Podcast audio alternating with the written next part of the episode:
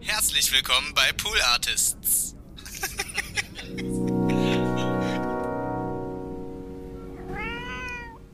Ich habe noch eine schlechte Erinnerung an den äh, King Kong Ride damals. Oh ja, stimmt, da war ich glaube ich auch drauf. Und äh, wir haben wirklich ewig angestanden Ja. und es war aber auch cool gemacht mit so wahnsinnig, war fast so geisterbahnartig dieser So Weg da. Trommeln im Dschungel. Trommel und, und, so. ja, plötzlich genau. kommt so eine Mumie, eine Frau und schreit dich an. und es war alles angsteinflößend, aber wahnsinnig cool. Und dann haben wir da aber wirklich schon fast zu lange angestanden, also wie ich immer so zweieinhalb Stunden oder sowas. Und hat sich ja nichts bewegt und so. Und dann waren wir kurz, bevor wir dann in diese Wagen steigen können, äh, ging überall das Licht an und es hieß so, ja, draußen ist ein Wagen verunglückt. und wir so, was? Erstens, das kann passieren. Ja. That's an option. Zweitens, warum jetzt? Ja. Wir sind, haben ewig angestanden, wir stehen jetzt direkt, wir können jetzt einsteigen, theoretisch. Ja, und dann mussten wir, wir rückwärts aus allem rausgehen und kamen dann draußen an so einer, an dem Wagen vorbei, wo so eine Ja. Familie drin, noch so drin hang. Und dann lagen die so halb umgekippt an so einem Stein gelehnt, weil dann so eine vierköpfige deutsche Familie, so sah es zumindest aus, die sehr, die nicht keinen guten Tag hatten. Die Nils Bokeberg Erfahrung.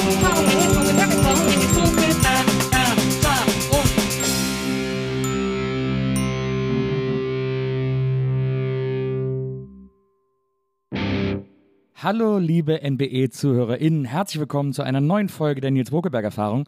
Heute habe ich einen Gast, den ich einmal getroffen, nee, zweimal getroffen habe. Einmal haben wir zusammen einen Podcast aufgenommen, ein anderes Mal haben wir uns an Weiberfastnacht auf der Straße getroffen. Und äh, ich durfte aber zuletzt auch wieder äh, einen Gastauftritt in seinem Podcast haben. Und äh, er ist ein Autor, Moderator, Producer, ähm, der ganz spannende Sachen macht. Und ich freue mich tierisch, dass er hier ist, weil ich mir die ganze Zeit gewünscht habe, dass er mal vorbeikommt. Herzlich willkommen, Stefan Tietze. Hi, ja, vielen Dank für die Einladung, ich bin sehr gefreut. Ja, ja ich freue mich auch total, dass du gekommen bist. Ja. Wie gesagt, ich weiß noch, dass wir uns da, also es war wirklich die zwei Male, die Es wir uns waren die gesehen zwei Male, haben, ja. ne? Ja, genau, ich glaube Einmal auch. war ich bei euch im Podcast UFO, den Podcast, den du mit Florentin machst. Ja, zusammen. genau, da hat Maria auch neulich ein Bild gepostet Genau. äh, bei Twitter, was mich äh, ja schockiert hat, ehrlich gesagt, weil wie man dann da aussieht. Jetzt gibt es mittlerweile schon Bilder von mir, wo ich sage, also wo ich schon ein Charakter war. Ich komme jetzt in das Alter, wo man, wo man alte Bilder von sich sieht und sich leicht dafür schämt, weil man schon Mitspracherecht hatte, wie man aussah.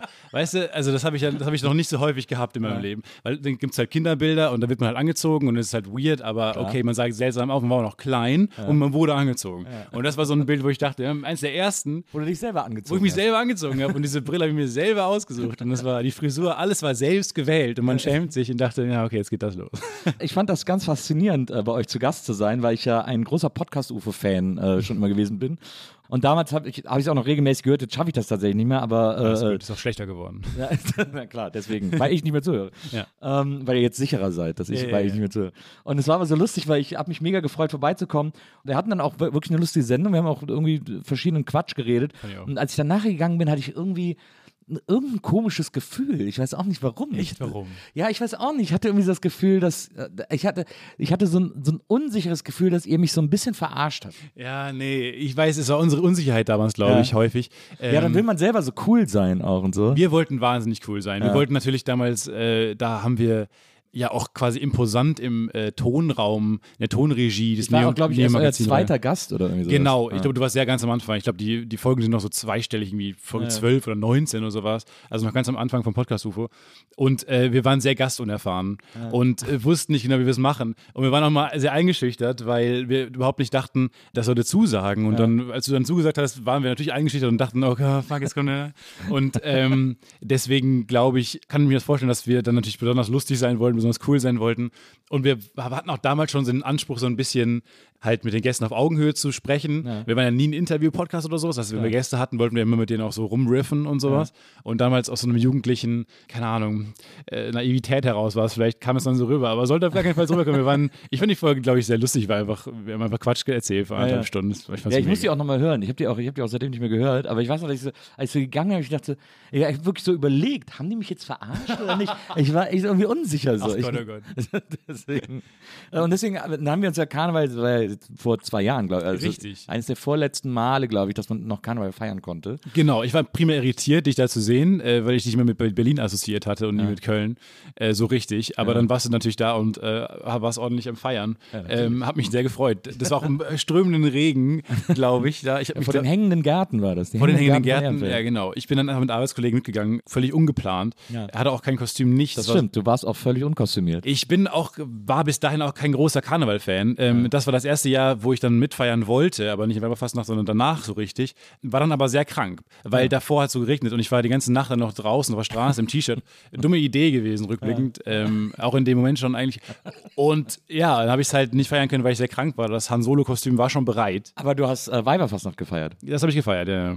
Zumindest. Aber danach war ich direkt krank, habe es nicht mehr geschafft. Du hast ja auch in Köln studiert. War das das erste Mal, dass du Karneval überhaupt mitgemacht hast? Ja. Wirklich? Ich weiß nicht warum, ja. Ich habe immer schon, ich war mal schon so ein, keine Ahnung, man sagt immer, Köln schluckt einen ja auch so karnevalsmäßig und äh, irgendwann kann man sich nicht mehr dagegen wehren. Und so ist es bei mir auch äh, gewesen.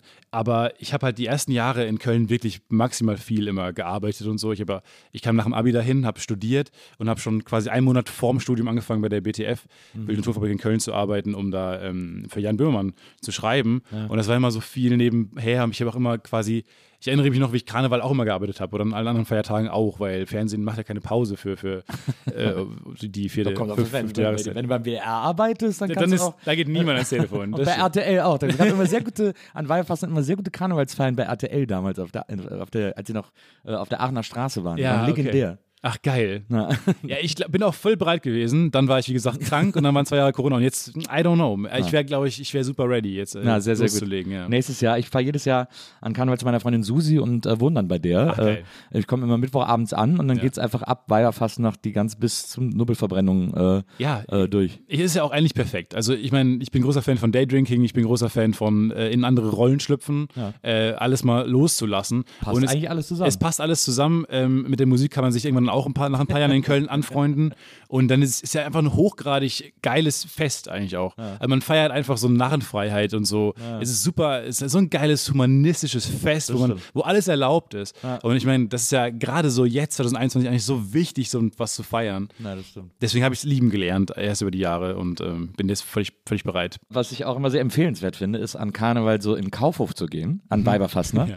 weil dann so die Frauen, so in der, die in der Parfümerieabteilung und so arbeiten, Ja. die trinken dann auch den ganzen Tag Eierlikörchen Ja, geil. und laden auch die Kunden immer ein und so und die kümmern sich auch null mehr ums Geschäft. Die, die singen dann nur noch Lieder und lachen und, und ja, wollen sich auch ein Likörchen und so. Das ist immer super, das liebe ich immer sehr. Das ist perfekt, das ist ein sehr guter Tipp eigentlich. Ja, müssen wir mal machen. Guter Start auf jeden Fall, guter Start. Ja, Tag. machen wir. Okay, nächstes, dieses Jahr wird es nichts mehr, nächstes Jahr. Ja, nächster, nächster. Da, äh, dann verabreden wir uns mal, dann gehen wir zusammen auch ein, ein Schnäpschen trinken. Ja. Kommen wir doch erstmal äh, so, also erstmal hier natürlich das Setup erklären. Äh, Yes. Bei der Nils Burgerberg Erfahrung sonst die Gäste ja immer so wohl wie möglich fühlen. Jetzt dann fragen wir vorher immer nach Snacks und Getränken. Getränke haben wir hier irgendwie Helles für dich. Ja. Ähm, Snacks wolltest du Pretzel Bits. Heute ist unser Producer Wenzel. Wenzel ist heute auch für die Snacks verantwortlich. Und Wenzel hat äh, in Rewe und Edeka keine Pretzel Bits Ist bekommen. völlig okay. Die sind schwer zu kriegen. Aber er ist ja nicht auf den Kopf gefallen und hat dann versucht, sich so vorzustellen, wie man das geschmacklich halbwegs nachempfinden könnte. Und hat er deswegen kleine Brezeln und Nicknacks geholt. Genau, jetzt muss er noch Zwiebeln holen vielleicht, die wir dann da so reinschälen und ein bisschen Honig oben drüber machen und dann haben wir das perfekt, das perfekte Emulgator. Genau. Also wenn du das vielleicht alles so ein bisschen zusammen in den Mund stopfst, dann wird es auch so in, in Richtung Pretzelbits gehen. Ja, vielen Dank äh, für die Mühe. Ähm, nee, ich mag das sehr gern. Das findet man manchmal so in äh, gut sortierten Reves, Ja. die du in Köln ja wirklich einfach überall findest. ist ja Rewe-Stadt, Rewe-Hauptstadt. Rewe Hauptstadt Köln. Ähm, von daher habe ich mich so ein bisschen in diesen Snack verliebt. Ähm, aber ist genauso lecker. Ich bin sehr äh, unanspruchsvoll bei Snacks, von daher freue ich mich sehr über das, was ihr mitgebracht habt. Die hatten ja auch mal diesen, diesen äh, geilen äh, italienischen Rewe in Köln. Weil, äh, also Rewe sitzt ja wirklich in Köln und deswegen probieren Ja. die da auch immer ganz viele Sachen aus. Ja, okay. Und die hatten mal da im, an der Breitestraße, im, als dieses Dumont-Carré neu war, Mhm. was jetzt, ich weiß nicht, ob du da in letzter Zeit nochmal drin warst, aber jetzt so die abgewrackteste Mall in ganz Ja. Köln ist. Ja. Nur noch so totale Kackläden Was drin. äh, ehrlich gesagt ziemlich heftig ist. Also die abgewrackteste Mall in Köln zu sein, da muss einiges passiert sein. Allerdings. Aber da sind offensichtlich einfach alle Läden raus. Da ist jetzt ein Woolworths drin, Mhm. äh, unten ein Spielzeugladen, glaube ich. Und da war unten. Und aber- Zalando-Outlet, glaube ich. Ja, kann sein, genau. ja, ja, genau. Und äh, ganz am Anfang äh, war das noch eine super ambitionierte Mall und da war im Keller ein quasi italienischer Supermarkt. Also hatten auch ganz viele deutsche Produkte, aber alles war so sehr italienisch gemacht und vieles italienisch beschriftet und so. Und das war der Versuch von Rewe, so eine neue Kette mal auszuprobieren. Und hat offensichtlich nicht Hat funktioniert. offensichtlich wirklich gar nicht funktioniert. Aber gute Was Idee. Ist. Ich bin da gerne hingegangen. Ich finde die Idee auch super. Ich habe äh, in Ehrenfeld wohne ich, da ist äh, sehr nah bei mir ein italienischer Der italienische Supermarkt Supermarkt. Supermarkt. Oh, der ist super. ja, genau, weil die immer irgendwie jede Woche Da beim Helios-Gelände da hinten. Also Ähm, genau. Vorm Leuchtturm da quasi. Richtig. Ja. Ähm, und die kriegen irgendwie jede Woche so eine, äh, so eine Truckladung aus Sizilien. Fantastisch. Und da kann man einfach wirklich authentisch, ist eine riesen Experience, in diesen Laden zu gehen, weil äh, die haben auch äh, Kinder, wie, ist wirklich wie gecastet, Kinder, die dann auf, auf der Tasse, auf der Kasse rumspringen und so und alle sagen, Federico, Federico. Und ähm, es ist immer großes Drama und großes Schrei, viele Tränen. Man wartet immer sehr lange auf sein äh, Sandwich, ähm, was die dann immer frisch schneiden und so. Und es ist wirklich so New Yorker Style. Also es ist wirklich, wenn man so ein bisschen New York in Köln erleben will, muss man in den italienischen Supermarkt gehen. Ja, es macht sehr viel Spaß, da einzukaufen. Ja, aber ist, da bin ich auch wirklich immer sehr gerne hingegangen. Es gibt hier auch so eine Kette, also zwei italienische Supermärkte, die zusammengehören äh, in, in Berlin. Ja. Einer ist hinten an der Greifswalder, ähm, also da an der S-Bahn-Station Greifswalder und die andere Filiale ist, glaube ich, äh, Wedding Beat da hinten so die Ecke. Okay. Und der ist, der hat das auch ein bisschen so wie der, wie der in Köln. Der ist echt das muss man, gut. glaube ich, auch haben. Also dann laute Kinder, die äh, viel Tränen und äh, viel Schreierei und viel Warten und die haben sehr viel äh, eigenes Business. Und man kommt sich immer vor wie jemand, der stört, wenn man da als Kunde in den Laden geht. Aber das finde ich mega. Ich finde es super geil, authentisch. Richtig gute Mozzarella kaufen, gute Pasta kaufen und dann ab geht's kochen. Du bist ja legendär dafür, Fehlinvestitionen zu tätigen. äh, also es geht mir aber ganz genauso. Ich kaufe mir auch manchmal Produkte, bei denen ich denke, ja, das ist, natürlich, das habe ich schon immer gebraucht. Das ist jetzt wird endlich diese eine Sache in meinem Leben passieren, für die ich immer dieses Produkt gebraucht habe. Und dann muss ich zugeben, dass ich es nicht benutze. Also das Ja. passiert mir auch andauernd. Aber bist du auch äh, so ein Supermarkt-Fan? Ich bin ein riesen Supermarkt-Fan. Ich äh, ist immer großes, ja, große Frage, geht man hungrig in den Supermarkt? Natürlich nicht. Wenn ich hungrig in den Supermarkt gehe, dann äh, kann man mich vergessen. Erstmal bin ich da anderthalb Stunden unterwegs. Ähm, ich bin großer Fan. Ich bin auch vor allem großer Fan, aber noch mehr von äh, Bedarfshandlungen. Ja. Sowas wie Angelbedarf. War ich schon mal angeln in meinem Leben? Nein. Aber Angelbedarf ist doch fantastisch. Einfach ein, ein Laden, wo die einfach die alles von diesem einen stimmt. Thema haben, so hyper-focused sind. Das finde ich Special Interest. richtig geil. Da, da kann man mich auch so Modellbedarf oder so Warhammer-Bedarf. Ja, ja. Mega. Oh, das ist geil. Ja, genau. Und das finde ich noch besser als Supermärkte. Kaufst du dir auch manchmal so, wenn du eine längere Zugfahrt äh, vor dir hast, äh, gehst du im Kiosk dann in diese Special Interest Ecke. Da kaufe ich mir zum Beispiel wahnsinnig gern das Kirmesmagazin. Das ist total geil. Also es gibt das Kirmesmagazin, was wirklich von Schaustellern für Schausteller ist, wo so berichtet wird, wer jetzt sich eine neue Achterbahn äh, hat bauen lassen und damit Nein. jetzt äh, auf Kirmestour geht. Und da gibt es zum Beispiel auch Kleinanzeigen, wo Leute einfach ganze Autoscooter und sowas verkaufen und so. Da kriegt man auch mal eine Ahnung davon, was sowas kostet und dann überall so Schicksalsgeschichten und so. Das ist total toll. Wahnsinn. Ja, genau sowas. Ich bin ein riesen Sucker für so äh, super Special Interest. Ich b- dick mich immer sehr, sehr gerne in so spezielle Themen rein Ja. und, und äh, äh, ja, einfach, ich finde das total cool, so neue Pforte zu betreten, so eine neue Welt. Weil hinter, keine Ahnung, hinter jedem so einem Magazinkauf steht eine neue Welt. Ja, absolut. Und so. Und dann war ich auch neulich im Phantasialand, äh, wo du gerade meintest, äh, was Autoscooter und so Achterbahn kosten. Und ich kann mich dann so dafür begeistern, für diese Welt und habe mich dann alle Wikipedia-Artikel von den ganzen äh, Achterbahnherstellern der Welt, wo es nicht so viele gibt und lustigerweise nur viele deutschsprachige Firmen und amerikanische Firmen, lustigerweise, die so einen Weltmarkt beherrschen für Achterbahn und so. Da äh, überall an jeder Ecke, finde ich, lauert immer so die nächste geile Welt, in die man reintauchen kann. Da ist ja YouTube auch ein sehr dankbarer Ort. Ja, aber auch ein sehr zeitintensiver. Das stimmt. Ja. Aber da habe ich neulich mal so ein paar Videos,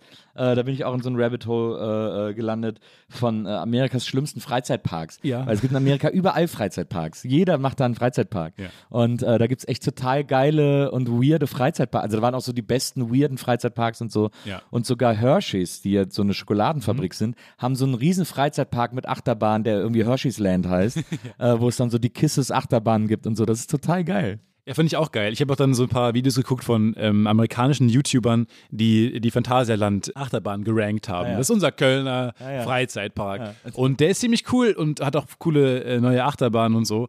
Und äh, die haben vor allem das äh, Theming gelobt, also wie der äh, quasi wie, wie Dekoration ist Mhm. und wie das, das Thema der, der Achterbahn in, in dem Fall dann irgendwie äh, mittelalterlich dann so umgesetzt wurde. Man fliegt in eine Mittelalterstadt, haben die gelobt und dann haben, haben die so schreckende Beispiele gezeigt, wie es in den USA teilweise ist. Und dann sind wir so super lieblos, einfach eine Achterbahn, die kein Thema hat. Es, oder vielleicht heißt sie sogar äh, The, Great Hulk oder keine Ahnung, aber dann ist einfach nur die Schienen vielleicht grün, aber es ist einfach eine Achterbahn. Und in, das, das, das kennt man in Deutschland nicht unbedingt, weil die Achterbahnen immer ganz geil eigentlich eingebaut sind. Aber dann, aber dann warst du lange nicht mehr in der äh, im Moviepark Bottrop. Stimmt. Äh, Ehrlich, wo du es sagst, als Kind war ich da mal und das war auch da schon ein bisschen weird, ehrlich gesagt. Das finde ich, das find ich aber auch abschreckend. Ich finde, Freizeitparks können sehr cool sein oder auch sehr merkwürdig, Ja, ja. belanglos. Naja. Ganz am Anfang früher war das ja Warner Brothers Movie World und dann haben die irgendwann die Lizenz verloren Mhm. und jetzt haben die zum Teil noch die Figuren von den Lizenzen, aber dürfen sie halt nicht mehr so nennen und haben sie dann anders angemalt. Also ich weiß Oh auch, bei mir ist nein. auch lange her, dass ich da war, bestimmt auch wieder 10, 12, 15 Jahre. Ja. Ähm, aber da habe ich so einen Ride gemacht, der hieß irgendwie der, die Fahrt durchs, durch das Märchenland oder so. Ja. Und dann waren das alles die Figuren von der unendlichen Geschichte, aber halt so anders angemalt. Schnauzbart und so. Einfach so komplett rosa angemalt oder so. Oh, die Zauberschnecke hieß es dann. Ja, ich, ich liebe es aber eigentlich ganz gerne. Diese Off-Brand-Freizeitparks finde ich immer fantastisch. Das stimmt. Weil man immer viel entdecken kann und immer, ähm, ja, es ist, macht Spaß. Im Phantasialand geben sie sich mittlerweile echt richtig Mühe damit, ne? Da so eine, so eine so eigenes Storytelling irgendwie. Gut, äh, müssen sie auch. Also die haben ja, äh, äh, weil unten Autobahn ist und oben Naturschutzgebiet, sind Ja. die sehr, sehr eng und daneben Genau. irgendwie auch Die Siedlungen. dürfen Sind, sich nie erweitern, weil da drumherum Genau. Wohnhäuser sind und so. was alle Freizeitparks immer machen, natürlich. Genau. Und Ja. äh, die können sie nicht erweitern und die können nicht höher bauen. Mhm. Und deswegen, aus irgendwelchen Gründen, vielleicht liegt es auch noch daran, weil Brühl zu Köln gehört und äh, der Dom immer noch das höchste Gebäude sein, glaube ich nicht. Aber, nee, aber die dürfen die nicht, nicht in die Höhe bauen unbedingt, vielleicht auch wegen Lärmschutz oder sowas. Ähm, und das Gute, was denen dann zugutekommt, ist, dass die ganzen neuen Achterbahnen, habe ich gelernt, halt mit so Elektrospulen beschleunigt werden. Ja. Das heißt, du brauchst diese Höhe nicht mehr, die früher immer wichtig war für Achterbahn. Ja. Heißt, Phantasialand musste sehr, sehr früh auf diese neue Technik äh, umsetteln. Ja. Und deswegen hatten die jetzt irgendwie so, waren diese Führer in den geilsten äh, neuen Achterbahnen und sowas. Und ga- ganz viele Leute kommen aus der Welt und besuchen diese Achterbahn. Und das fand ich dann irgendwie ganz cool. Das heißt, die haben irgendwie sich so die Not, Not zur Tugend gemacht und haben jetzt irgendwie neue Technik. Ich bin ja quasi im Phantasialand aufgewachsen. Mhm. Also ich komme ja aus Wesseling und das ist ja, weiß ich nicht, eine halbe Stunde vom Phantasialand entfernt sozusagen. Und äh, wir sind früher immer mit dem Fahrrad in den Sommerferien ins Phantasialand gefahren. Mega. Weil das irgendwie, du fährst eine Stunde mit dem Fahrrad und bist du da. Das ist halt mega cool Ja, irgendwie so für, äh, für Kids. Und deswegen bin ich quasi jedes Jahr immer im Phantasialand gewesen. Ja. Und habe dann deswegen gesehen, wie sie so Sachen neu gebaut haben und so und fand die dann ganz aufregend. Und äh, jetzt äh, kickt halt die, voll die Nostalgie bei mir rein, weil äh, es gibt, glaube ich, nur noch zwei Fahrgeschäfte überhaupt von damals im Phantasialand. Ähm, äh, weil alles andere ist abgerissen und umgebaut. Es gibt noch die Geisterrikscha, die haben sie jetzt auch ein bisschen modernisiert. Da war ich drin neulich, ja. Und man merkt, weil wenn man einem nicht sagt, das ist das Fahrgeschäft, was hier am längsten ist, Ja. denkt man, als wenn man jetzt da reingeht, was ein weirdes Fahrgeschäft. Aber man war, ich war drin, hatte eine großartige Zeit, weil das ist noch so für mich so eine alte Freizeitpark-Nostalgie. Total. So diese geilen Settings. Du fährst ja ganz langsam durch so eine Unterwasserwelt, äh, bist, bist in so einem Boot Genau. und äh, siehst halt so geile, ähm, ja, so Puppeteer-Settings, Animatronics. Genau. Äh, Fantastisch, so viel Liebe reingeflossen. Ja, und dann nachher dieser Spiegel, wo dann der Geist in der Mitte sitzt, Ja, äh, wo man an genau. diesem Spiegel vorbeifährt. Ja. Ähm, aber das, da sind die meisten Sachen sind schon gar nicht mehr, also da haben sie auch alles ein bisschen geändert. Okay. Also haben sie die, denen quasi die neue Kostüme gegeben und auch so neue Sounds gegeben und so, weil da gab es früher immer so einen Kutscher, der auf so einer Kutsche saß, so ein Geist und so ein Junge, den er am Zopf gehalten hat, der hat die Kutsche gezogen und der hat immer hey, hey ho gerufen und das war im kompletten Kinderfreundeskreis war das ein geflügeltes Wort im Grunde genommen schon Okay. äh, was jeder sofort als Phantasialand erkannt hat. Und den haben sie auch so ein bisschen neu äh, verkleidet und so weiter und haben das Hey, Hey, Ho weggenommen. Was wirklich, also irgendwo hört es doch auf. Da hört es auf, finde ich. Cancel Culture, jetzt ist, ähm, aber was ich fand, ähm, da gerade dachte, Pirates of the Caribbean Ja. war ja erst ein Freizeitpark-Ride Ah, ja. und dann haben sie einen Film draus gemacht. Warum machen wir nicht die Geisterrikscha? Ähm, ist es im Prinzip die deutsche Antwort, Absolut. wäre es auf Pirates. Absolut. Also warum nicht die Geisterrikscha und wir machen einen fantastischen Film daraus. Das war so lustig, weil der, der Löffelhard, so hieß er, der, der Gründer des Phantasialands, Mhm. der hat früher super viele Sachen aus Disneyland kopiert. Also es Ach, gab was. ja auch, es gab ja im Phantasialand auch so ein, so ein Wikinger-Ride, äh, äh, wo man in so Wikingerschiffen auf dem See fuhr und dann in so eine Höhle fuhr, Ja. wo dann so Piraten waren. Also es war so voll Pirates of the Ah, Caribbean okay. geklaut. Und, äh, und halt viele- leicht anders. Genau, also ganz, ganz leicht anders. und, dann, und dann hat er so ganz viele Sachen hat er immer so nachgemacht. Das Einzige, was es auch noch von früher gibt, ist die Michael Jackson Achterbahn. Es gibt ja diese Colorado. Achterbahn, genau, Colorado. Äh, Ja. äh, die nennen alle nur die Michael Jackson Achterbahn, Genau. weil Michael Jackson die damals eingeweiht hat. Ja. Der war der Erste, der damit gefahren ist. Mhm, Nicht gut gealtert, diese Story fürs Überhaupt Phantasialand nicht. eigentlich, aber Und er hat ja auch das, das Karussell, das vorne steht, hat er dann gekauft. Und dann haben sie nochmal ein neues gekauft. er wollte unbedingt das aus dem Phantasialand. Er war ein großer Phantasialand-Fan. Es gab auch früher eine Zeit lang. das gab, kann ich mir vorstellen. Es, es gab auch früher eine Zeit lang zwei weiße Tiger von ihm, die im Phantasialand dann ihr Nein. Dasein fristen mussten. Nein, ja, wirklich. Hatten die so ein kleines Gehege Gehege, wo man sich die original weißen Tiger äh, angucken konnte. Oh mein Gott. Aber wenn jetzt Kinder hören, dass die Michael Jackson Achterbahn, glaube ich, wollen sie eher nicht damit fahren. Oder halt für eine Art Geisterbahn, wo hinter jeder Ecke so Michael Jackson lauert oder sowas. Weiß ich nicht genau, ob das noch eine gute Werbung ist. Na, wahrscheinlich nicht. Und dann gab es früher noch die äh, tolle Sendung Kinderquatsch mit Michael. Äh, mit Michael Schanze, weiß nicht, ob du dich an die Nee. erinnern kannst. Äh, da hat Michael Schanze, äh, ist immer so aufgetreten und dann kamen immer Kinder, die irgendwas vorgeführt haben. Äh, haben gesungen oder haben irgendwie ein Gedicht aufgesagt oder so und äh, er stand dann immer daneben, hat denen so zugehört, hat er gesagt, oh, das ist aber toll gemacht und dann kam das nächste Kind. Einfach, einfach so eine Kinderleistungsshow im Ja. Grunde genommen. Und die wurde auch immer im Phantasialand aufgenommen. Ja, okay. Also es macht es noch geiler. Also jetzt ist das Phantasialand. Ich bin jetzt nochmal ready, da hinzugehen. Ich liebe das sowieso. Ich habe den jetzt echt für mich entdeckt, diesen Park. Aber ich finde die, neuen- die neue Achterbahn zum Beispiel total geil, da diese Mittelalter-Achterbahn. Taron ist fantastisch. Ja, Taron ist Fly hat jetzt ganz neu aufgemacht. Ja, die habe ich noch nicht. Warst du schon drauf? Ja, man ist, ich bin auf Fly, man liegt, man ist quasi so ähm, in Bauchlage drauf runtergeschnallt Ja. und man fliegt wirklich durch diese ähm, Cyberpunk-Welt. Äh, also es ist Steampunk-mäßig. Es ist unfassbar cool. Also das ganze, diese ganze, ist quasi haben die, die, das ganze Land haben die nur gebaut für diese eine Achterbahn Ja. und ein cooles Restaurant. Ähm, fantastisch. Also das, ähm, die neuen Sachen sind unglaublich. Das ist die längste, der längste Flying Coaster der Welt und Taron ist, glaube ich, der längste Multi-Lounge-Coaster, wo du wirklich einfach rausgeschossen wirst. Und das ist unglaublich. Also ganz tolle Achterbahn, macht einfach sehr viel Spaß. Was ist die Attraktion von Phantasialand, auf die du am ehesten verzichten könntest? Ah, diese Freefall Tower, auf die kann ich mir gut verzichten. kann ich auch. Weil, und dann habe ich auch so Artikel nach über diesen Freefall Tower gelesen, wie toll die Shows sind da drin. Ich denke mir mal, ja, okay, also einmal hoch, dann wieder runter, dann einmal hoch, dann wieder runter. Äh, Finde ich jetzt nicht so die, die atemberaubende Show. Ehrlich gesagt, und man wird einem wird primär schlecht danach, äh, habe ich immer das Gefühl. Und man, der, der im Phantasialand ist auch noch im Dunkeln. Also habe ich jetzt auch nicht mehr den Ausblickeffekt, den du Aber das woanders macht noch es hättest. etwas, etwas äh, besser auszuhalten, finde ich. Finde ich auch, aber ähm, so, weiß ich nicht. Also du hast dann auch nicht mehr die großen, guten Ausblick. Also dann, du hast das nervige Gefühl, aber siehst nichts. nee, also auf das könnte ich gut verzichten. Alle Wildwasserachterbahnen nehme ich natürlich immer mit. Ähm, Die ist auch gut, die neue, die ist super. Oh Gott, die ist Geile perfekt. Streckenführung. Geiles, und geiles, geiler Soundtrack, Leute. Ja, ja. Geiler Auch Soundtrack. wie man da durch diesen Disco-Raum kurz fährt mit dieser Disco-Kugel Ja. und so und dann, und dann der, der, große, der große Absturz kommt. Ist Ja, und gut. ich habe ähm, bei YouTube entdeckt, da haben die nämlich das ganze Making-of von, weil das äh, Budapester Filmorchester hat die Musik dazu aufgenommen. Von IMA Score, das sind irgendwie so ähm, ja, deutsche Score-Produzenten, Komponisten, die haben nämlich die ganze Musik gemacht für Klugheim, diese Mittelalterwelt und Mexiko da und haben das dann richtig mit dem Orchester aufgenommen. Ich dachte, wie geil ist das denn? Weil das eben ein großer Traum war, irgendwann, wenn ich eine Film oder eine Serie oder so mache, würde ich wahnsinnig gerne mal einen richtigen Score von einem Orchester aufgenommen haben. Das ist ja einfach fantastisch. Ja, ja, absolut. Also Freefall Tower kann, kann ich auch drauf verzichten und ich glaube, was ich auch nicht mehr brauche, ist Maus au Chocolat. Das ist irgendwie. Da war ich noch nie drin, weil die jetzt beides mal kap kaputt war, wo ich da war. Das bestätigt eigentlich meine These. Ja, das es ist auch, andauernd es kaputt auch, ist. es war denen auch ein bisschen egal. Also Ja. es wirkte so, wir müssen das nicht reparieren, weil ich war irgendwie im Abstand von vier Monaten da und die war immer noch kaputt, wo ich dachte, Maus und Schokolade ist nicht eure äh, Priorität. Eure Prio, eure Top-Prio. Ja. Was war ja- das denn? Naja, das ist so, du sitzt in so einem Wagen und dann kriegst du so eine 3D-Brille auf und ja. dann fährst du durch so ein Parcours mit so äh, quasi, äh, hältst vor so einzelnen großen Monitoren im Grunde genommen Ja. ähm, und hast auch vorne so eine, so eine Art Kanone, durch die du so äh, auf, in 3D-Filmen Schokolade auf Mäuse schießt. Okay. ähm, und dann so Punkte sammelst. Mhm. Das funktioniert, diese Punkte sammeln funktioniert natürlich nur so semi-gut und irgendwie ja, ist es auch, wenn man gewonnen hat, passiert nichts sozusagen.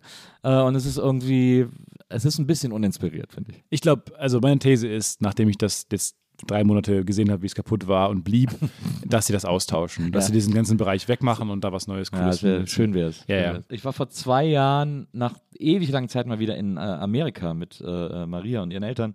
Und da waren wir auch in Orlando und sind in die Universal Studios Ah ja, da gegangen. war ich auch einmal. die sind ja auch sehr geil. Ja, ich war da bei der Star Wars Celebration Ah, ja. in Orlando und dann habe ich das mit dem Kumpel dann noch mitgenommen und das fand ich auch fantastisch. Ja. Da Islands of Adventures und so, ich weiß nicht, ob wir da war, das ist ja auch einfach alles mega cool. Wir sind dann da auch auf dieser, ich bin dann morgens alleine, weil alle nicht Achterbahn fahren, bin ich äh, als erstes auf die Hulk-Achterbahn, Ja. die ja auch so aus dem Stand Ja, startet. ja. Das war für morgens nicht die geilste Idee. Nee. Echt, Aber wie fantastisch die ist. Ich ja, die ist absolut fantastisch. Die ist auch ein geiles Worldbuilding, dass man wirklich wie durch so ein Labor da reingeht und da die auch sogar in so Nebel startet und so. Das Anstellen muss Spaß machen. Ja. Das erwarte ich da von den Setbauern, Ja. ähm, dass die einfach dass, dass man das anscheinend schon Spaß macht, wenn man in eine andere Welt eintaucht und richtig Bock hat, äh, das zu fahren. Und das machen die Phantasialand immer so und dann in den geilen Parks in den USA auch. Und Orlando ist einfach, macht wahnsinnig viel Spaß. Auch Orlando ist diese, echt krass. ja, das haben die noch so eine geile Jurassic Park Achterbahn gehabt. Da war ich ja auch, also Jurassic Park ist auch einer meiner Lieblingsfranchises.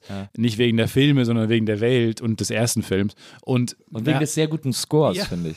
Man muss wirklich, dieser, das ist ja John Williams, glaube ich, Ja. auch. Dieser, dieser John Williams-Score von äh, Jurassic Park ist extrem gut, finde ich. ist fantastisch. Auch einfach mal zu sagen, diese Dinosaurier, diese alberne Prämisse, kriegt einfach so den epischsten Ja, ja. Ja, das ist das wirklich einfach romantisch. Total. Also, das also epochal, muss man auf jeden Fall irgendwie der Romantik zuordnen. Es ist richtig geil, äh, dann auf diese Idee zu kommen und das einfach so ernst zu nehmen. Und das, glaube ich, fehlt manchmal jetzt gerade so, dass man auch so selber das Sujet so richtig ernst nimmt. ja. Und das fand ich da richtig geil. Und da haben die auch eine geile Achterbahn jetzt und ähm, ja, dann halt Harry Potter war auch mega. Diese Ja, da sind wir auch mit dem Hogwarts Express in einen anderen Park rübergefahren und so. Das ist äh, Maria Maria ist, Butterbier getrunken. ja, ja, Maria ist ja ein riesen Harry Potter Fan. Deswegen Ja, haben wir ja. das dann alles äh, gemacht und mitgemacht und Ja, so. ja, und auch da in die, auch. in die Winkelgasse und so, äh, in diese dunkle Gasse und sowas alles. Ja, man kann sogar, wenn du es wirklich inhalieren willst, da Ja. kann man ja zu Ollivander gehen, kriegst dann da einen Zauberstab, Genau. drei, zwei passen erst nicht, beim dritten fliegen deine Haare hoch und Marilyn Monroe-artig deine Anziehsachen, ähm, kommen so geile Animatronics auch und dann kannst du mit diesem Zauberstab, der dir zugewiesen wurde, kannst du quasi durch äh, Hogsmeade gehen und was da so alles aufgebaut ist und kannst teilweise auf Dinge zeigen und dann passieren Dinge. Ja, genau. Ist ja irre cool gemacht. Ja. Und ich weiß, war noch nicht in diesem Star Wars Teil, der jetzt auch aufgemacht hat. Ja. Galaxy. Ja, das ist ja Disney, Quest. Disney World. Ach, stimmt, das ist ja Disney. Ja. Da war ich auch noch nicht, da will ich auch unbedingt noch hin. Aber Äh, das ist, glaube ich, auch cool. Also, das soll ja auch so sehr immersiv sein. Total. Hast Ja, du da viele Schauspieler, die dir mit den Dingen. ja, da steht ja auch so ein fast eins zu eins Falke rum und so, äh, Millennium Genau. Und so. Das ist ich total habe geil. eh nicht verstanden, seitdem es auch Westworld und so gibt, warum man nicht mal einen Freizeitpark macht, äh, der so ist, wo man halt wirklich einfach mal eintauchen kann in so eine andere Welt. Äh, weil was ich am Freizeitpark, glaube ich, mal besser finde, sogar noch als die Attraktion, ist einfach in diese weirden Welten einzutauchen, wo einfach alles anders ist und wo man dann Butterbier trinken kann und so mit dem Zauberspar da brummiert wedeln kann und Häuser kippen um. Also das will man ja eigentlich doch machen und dann ziehen wir Cowboy-Klamotten an und ich kann irgendwie eine Woche lang in so einem äh, Cowboy-Resort rumlaufen, irgendwo in Nevada, wäre doch was, das Coolste der Welt. Warum gibt es das nicht? Aber vielleicht gibt es es auch. Da frage ich mich auch. Aber da ist ja, da ist ja quasi das, was dem am nächsten kommt, sind ja so Escape Rooms irgendwie. Das mache ich zum Beispiel auch voll gerne. Das habe ich noch nie gemacht, aber ich Wirklich kann mir auch vorstellen, dass es mein Ding ist. Du, hast, du, war, du findest das alles so gut und warst noch nie in einem Escape Room. Nee, weil da habe ich immer nur Negatives. Also ich habe, also du bist jetzt der erste Mensch, dem ich geschmacklich vertraue, der mir gesagt hat, dass Escape Rooms cool also sind. es gibt natürlich schlechte, aber wenn die richtig, wenn die richtig gut sind, also es gibt hier in Berlin einen, der ist wirklich brillant gemacht. Wenn, Okay. die, wenn die richtig gut sind, dann machen die mega Bock. Dann ist das total crazy, da drin zu sein. Ich glaube das total. Ich hab, äh, okay, ja, dann, dann musst du mir unbedingt mal die coolen nennen, Na ja. weil da will ich da mal hingehen und dann berichte ich nochmal ausführlich vom Escape Ich Room. muss mal, in Köln gibt es einen, den wollte ich mal ausprobieren. In Köln gibt es einen Drei-Fragezeichen-Escape Room. Den- das wollte ich mir auch mal, das wollte ich mir mal angucken. Das wäre was für dich. naja, aber hier in Berlin gibt es einen, äh, der heißt irgendwie der Schatz von Humboldt oder so. Und der ist unglaublich. Also das sind auch Typen, die, das sind auch Kumpels von Uke, die den machen. Ah, okay. Äh, den kennst du ja, glaube ich, auch, Ja. äh, Uke Bosse. Ja. Und äh, die sind so extrem, denen ist Storytelling extrem wichtig und so. Deswegen äh, ist das so sehr genau alles aufeinander abgestimmt und so. Der ist sehr, sehr schlau gemacht. Wer bist denn du in so einer Gruppe? Bist du der, der die, ähm, das Lied übernimmt? Also, oder bist du jemand, der sich eher zurückhält? Bist du Nee. The Brain? Nee. Bist du der Jock? Ich werde mega un, äh, das Lustige ist, ich werde mega ungeduldig, äh, weil ich, weil es manchmal so Rätsel gibt, die ich so, weil ich ja auch immer so als Kind auch immer diese ganzen Spielebücher gemacht habe und sowas alles. Und dann gibt es so Rätsel, die so, die man so tausendmal schon gesehen hat, Ja. die man so kennt. Und wenn man dann mit Leuten sowas macht, die das nicht kennen, macht mich das wahnsinnig, dass Okay. die dann da über so ein Rätsel so lange nachdenken, dass ich in der Zeit schon achtmal gelöst hätte irgendwie so. Und das ist, und ich, ich glaube, das ist so ein bisschen das Klugscheißerische in mir, Ja. was dann da so Überhand nimmt in so einem Escape Room. Ich dachte gerade, man müsste eigentlich mal, es wäre eigentlich ein gutes erstes Date, wenn man diesen schon, wenn man den Escape Room schon gemacht hat. Und dann gehst du, sagst du, ah, ich habe ja diesen neuen Escape Room entdeckt, wo man ich dachte, irgendwie das erste Date war irgendwie cool und ja, lernt man sich auch mega gut bei kennen und so, aber dann kennt man schon alle Rätsel und ist so mega der Smartass. Da dachte ich gerade, vielleicht nicht so schlecht. Er guter- kann auch ein bisschen creepy rüber. Ja. Eigentlich ist es eigentlich, eigentlich ist es viel niedlicher, wenn man es die ganze Zeit nicht schafft. ah, okay, gut. man man muss ja wirklich so, äh, äh, ja, Ich glaube, es ist niedlicher, wenn man sich ein bisschen schusselig anstellt. Genau. Als wenn man da so durchgeht und sagt, oh, hier muss man die 1 in die 5 in die 3 in die Fibonacci-Folge ist ja. Ist, glaube ich, nicht so sexy vielleicht. Ja, genau, glaube ich auch. das glaube ich auch. Aber ja, das musst du, das musst du wirklich unbedingt mal machen. Okay, Ähm, mache ich mal. Ich werde berichten. Ja, sehr gut. Das klingt gut. Deswegen bin ich auch drauf gekommen. Die, in den Universal Studios gibt es so einen Spider-Man-Ride. Äh, ich weiß nicht, ob du den, ob es den gab, als du da warst. Nee, ich glaube nicht. Ähm, und der ist auch so wie, wie Maus au Chocolat, äh, also auch mit so Monitoren und 3D und so, aber so auf einem quadrillionenartigen Level geiler äh, als Maus au Chocolat, weil der Weg zwischen diesen Monitoren auch sehr hoch und runter geht und irgendwie Geil. also auch eine Mischung ist aus Animatronics und Film und so weiter und man dadurch immer so fließende Übergänge hat zwischen den zwischen einzelnen Filmausschnitten, die man sieht und dann wird irgendwie Feuer über einem angemacht und so oder die Decke brennt und so. super. Das ist und da gab es auch diese äh, diesen The Mummy Ride. Äh, in, ah, okay. Der war auch total Aber geil. den gab es bei uns auch noch, nee, auch nicht. War es, aber du musst doch. Vielleicht hab ich, der haben wir aber auch nur Islands of Adventures gemacht. Ja, Ja, das kann sein, ja, das kann sein. ja, ja. Aber das, dieser Mummy Ride ist total geil, weil da ist auch, wirst du halt die ganze Zeit so verfolgt und dann am Schluss denkst du, es ist vorbei und dann geht's nochmal so los und so. äh, äh, der war auch total gut. Und der ist wahrscheinlich auch neu, den ich aber natürlich äh, aus einer, aus einem großen äh, äh, Herz der Leidenschaft toll fand. Es gab ein Fast and Furious Ride. Oh, Wo du yes. so mit denen auf so einer Autoverfolgungsjagd bist. Wie geil. Ja, war der auch so 4D-mäßig? Genau, ja, okay, der ist super. Der war mega witzig. Ich liebe ja äh, Fast and Furious, eines meiner Lieblingsfranchises. Wirklich? Ja. Ach was, nee, da konnte ich nicht so viel mit anfangen, ehrlich gesagt. Ich habe die, ähm, ja, ich weiß auch nicht. Also so, äh, wenn es vor allem Action ist, keine Ahnung, bin ich nicht so ein Mega-Typ für. Ich, Aber dieses, dieses ganze La Familia-Gelaber und so, das ist doch total geil. Ja, naja, ja klar. Auf einer, ich finde es auch geil, aber ähm, ich weiß nicht, ob das die, die Filme, es sind Filme, die ich alle schon mal, glaube ich, gesehen habe, aber ich habe die jetzt nicht, ich würde die nicht nochmal gucken, glaube ich. Ja. Ich weiß nicht, es ist nicht so eine Welt, die mich so gerne flüchtet, die ist mir zu tough. Ich glaube auch, dass Hobbs and Shaw einer der besten Filme aller Zeiten ist. Ich fand so, das stimmt alles. Da ist alles perfekt an dem Film, finde ich. Ähm, Ich habe noch eine schlechte Erinnerung an den äh, King Kong Ride damals. Oh Ähm, ja, stimmt, da war ich glaube ich auch drauf. Und äh, wir haben wirklich ewig angestanden Ja. und es war aber auch cool gemacht mit so wahnsinnig, war fast so geisterbahnartig dieser So Weg da. Trommeln im Dschungel. Trommel und, und, so. ja, plötzlich genau. kommt so eine Mumie, eine Frau und schreit dich an. und es war alles angsteinflößend, aber wahnsinnig cool. Und dann haben wir da aber wirklich schon fast zu lange gestanden, also wirklich immer so zweieinhalb Stunden oder sowas. Und hast ja nichts bewegt und so. Und dann waren wir kurz, bevor wir dann in diese Wagen steigen können, äh, ging überall das Licht an und es hieß so, ja, draußen ist ein Wagen verunglückt. und wir so, was? Erstens, das kann passieren. Ja. That's an option. Zweitens, warum jetzt? Ja. Wir sind, haben ewig angestanden, wir stehen jetzt direkt, wir können jetzt einsteigen, theoretisch. Ja, und dann mussten wir, wir rückwärts aus allem rausgehen und kamen dann draußen an so einer, an dem Wagen vorbei, wo so eine Ja. Familie drin, noch so drin hang. Und dann lagen die so halb umgekippt an so einem Stein gelehnt, weil dann so eine vierköpfige deutsche Familie, so sah es zumindest aus, die sehr, die nicht keinen guten Tag hatten. Was mich dann wieder ein bisschen aufgemuntert hat, irgendwie. Das war ein lustiger Anblick und ich war dann, fand ich okay. Ich kann mit sowas gut umgehen. Ich finde das dann Der, lustig. der war auch nicht so richtig prickelnd, der King Kong Ride. Ich habe den gemacht, glaube ich, als ich, als ich letztes Mal da Ist so war. ein Slow Ride, ne? So ein schicker Slow Ride, wo man viel sehen auch kann. viel mit so, mit so äh, Projektionen und so. Äh, Genau. Also, okay. Ein bisschen wie die Rikscha Geisterbahn Genau. mit King Kong gebrandet. Genau. Ja, ja, Ja, genau. Haben sie sich abgeguckt. Was ja auch cool ist, ist gegenüber von der Geisterrikscha dieses, diese lange Bank, wo der Raum sich so dreht. Ja, das. Da gehe ich ähm, immer rein, weil das finde ich irgendwie faszinierend. Da wollte ich reingehen und dann war ich mit einer Freundin da und sie hat äh, auf dem Schild gelesen, it's a fast ride. Oder irgendwie so ein fast and exciting ride. Und dann hatte ich Angst bekommen, weil das wieder so ein Dunkel war.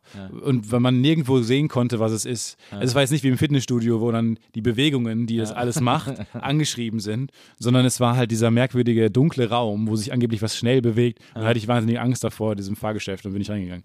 Okay, verstehe. Aber was ist es denn? Ist es ein Raum, der sich dreht? Wie gesagt, es ist ja gegenüber von der Geisterrikscha, schräg gegenüber und es ist halt so, es wird so eine Geschichte erzählt von so einem chinesischen, von einem Kampf, von so einem chinesischen Prinzen gegen Okay. einen äh, Satan. Und im Vorraum werfen die sich immer so, so Feuer, also Energiebälle zu und dann geht so ein Brunnen an und dann wird in die andere Ecke Energieball, dann geht da der Brunnen an. Und dann muss man in so einen langen Raum, da sitzt man sich so gegenüber auf so einer langen Bank, wo so wahrscheinlich auf jede Bank, weiß ich nicht, 40 Leute passen oder so.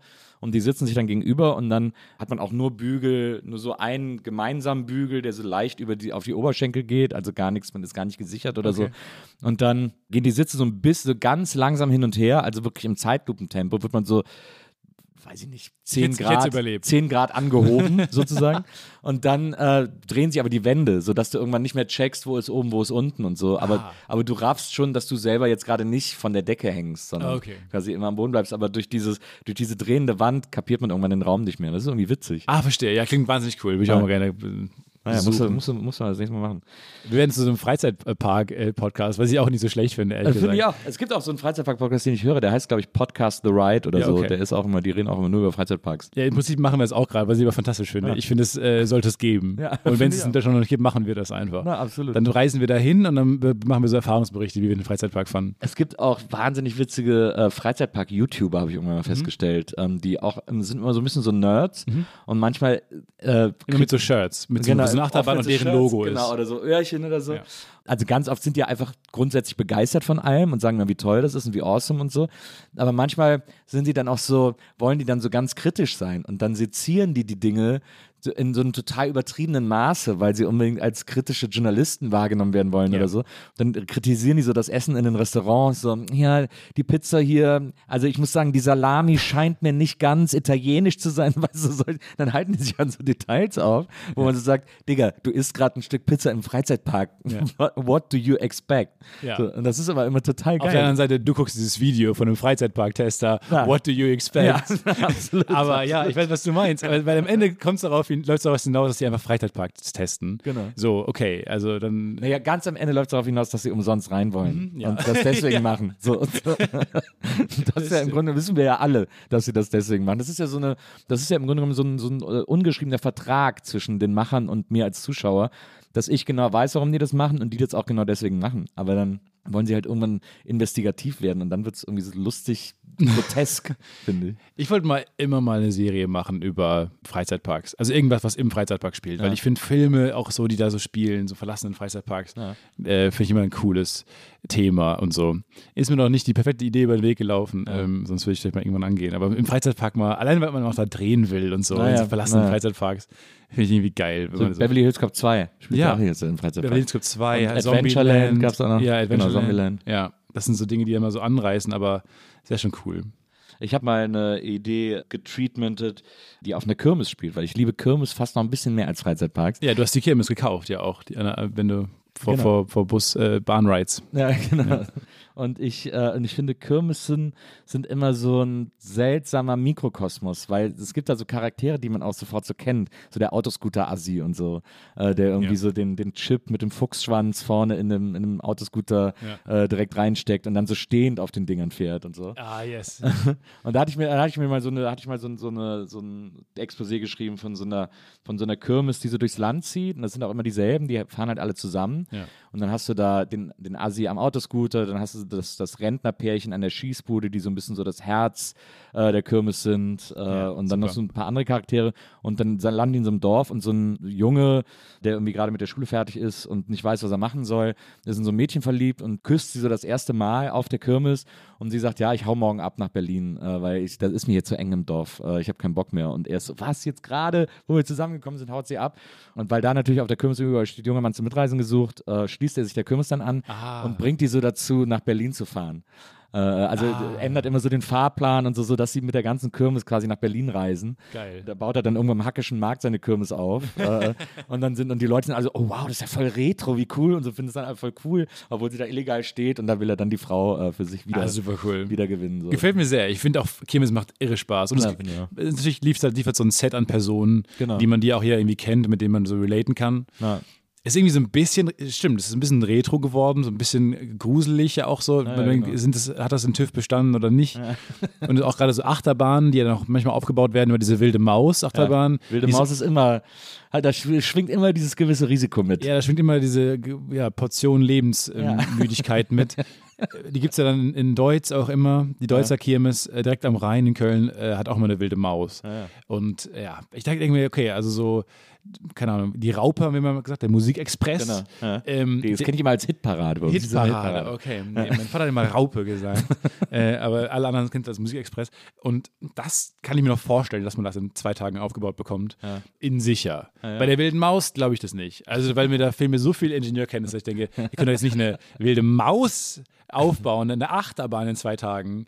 Das kann ich mir nicht vorstellen. Es ist ja auch, es ist sogar in Deutsch bei der Wilden Maus ist mal einer geköpft worden. Ein Mitar Mitarbeiter, shit. wirklich wahr. wirklich wahr. Nein. Ja, ja. Holy shit. Naja. Gar nicht Ja. so lange her. Aber er du, eigentlich noch, du hast mal in Deutsch gewohnt? Ah, nee, du wohnst jetzt in Ehrenfeld. Ich habe ne? mal in Deutsch gewohnt, Ja. ja. ja. Ich habe mal äh, sehr lange, sechs Jahre lang in einer äh, Kellerwohnung in Deutsch gelebt, mit Gittern vor den Ob der Fenstern. Schelsig. Ob der Schelsig mit Gitter vor den Fenstern und äh, wirklich das Souterrain. brauchst du da auch. Braucht man da auch. Souter- Souterrain, kein Licht gehabt und so und ähm, habe da lange, lange gewohnt. Jetzt wohne ich in Ehrenfeld, was ich, wo ich immer schon gearbeitet habe, was ich immer schon mega fand und, Ja. und vibrant und cool und ja, ähm, ja da wohne ich jetzt, habe eine coole Wohnung gefunden und bin da mega happy. Das, ich glaube, ich habe so ein bisschen Karma-Punkte gesammelt in meiner alten Wohnung, weil ich so lange war. Aber ich weiß nicht, ich habe auch noch nie, das war mein einziger Umzug in meinem Leben. Und ich will Ja. jetzt, ich habe irgendwie auch Angst vor Umziehen, weil ich immer so wahnsinnig stressig fand. Fand es aber sehr, sehr cool, den Umzug, weil man so loslassen musste. Also man konnte so plötzlich sich so neu erfinden. Ja. Also man musste Sachen wegschmeißen, die man nicht unbedingt brauchte oder, oder verschenken, die man jetzt nicht brauchte zum Umziehen, wo man die man nicht in eine neue Wohnung mitnehmen will. Man musste so geil, es war irgendwie wie so ein neuer Lebensabschnitt, der jetzt losgeht. Und dann man fokussiert sich und man richtet sich neu ein und man lässt viele Möbel, die man nicht, nicht mehr für einen sprechen, äh, lässt man zurück und dann baut man sich neu auf. Fand ich irgendwie fand ich ein cooles Projekt. Ich finde das interessant, weil äh, so das, was ich so gelesen habe äh, äh, von dir und über dich, ist, dass du ja eher jemand bist, der so, äh, der sich auch sehr leicht von so Sachen trennen kann und der irgendwie sehr, äh, ich will nicht sagen reduziert äh, eingerichtet ist, aber so sehr bewusst eingerichtet ist sozusagen. Ja, aber kam jetzt auch erst dadurch, also so ein bisschen durch den Umzug auch. Nee, aber das stimmt schon. Also ich kann mich schon noch gut von Sachen trennen, aber ich meine jetzt auch gerade, wie man sich so einrichtet und so. Ich meine, mit, äh, das war meine erste Wohnung mit 19, Ja. äh, die ich dann hatte und dann habe ich mich halt mal einmal eingerichtet mit Ikea-Kram und dann war das halt dann meine Einrichtung und so. Und habe mich aber immer schon dafür interessiert eigentlich auch, habe mich immer schon für Kunst interessiert und sowas und ähm, jetzt dann quasi irgendwann mal zu sagen, okay, jetzt, jetzt fängt man von null an und jetzt kann man vielleicht, hat man auch ein bisschen besseren Job gehabt und dann kann man Ja. sich vielleicht ein bisschen besser einrichten und so. Äh, fand ich ein mega cooles Projekt. Und, äh, aber ja, ich kann mich schon gut von Sachen trennen. Und ist reduziert Leben finde ich auch gut. Ist es denn bei dir jetzt zu Hause so, ist das wirklich so punktgenau eingerichtet, also so, dass da auch nichts, dass da auch nichts rumliegt und so, dass man, dass da auch jederzeit jemand anders einziehen könnte sozusagen? Ja, nee, das nicht. äh, aber ich bin schon ein ordentlicher Mensch, Ja. ähm, weil ich immer das Gefühl habe, so ordentliche Wohnung, ordentlicher Kopf. Also wenn ich, wenn ich irgendwie weird drauf bin oder so unfokussiert bin, ich glaube, hilft mir immer aufräumen oder so, auch dann wieder einen klaren Kopf zu bekommen. Ja. Deswegen ist mein, mein Desktop ist immer aufgeräumt und so mein Schreibtisch ist immer aufgeräumt und äh, Wohnung eigentlich auch immer.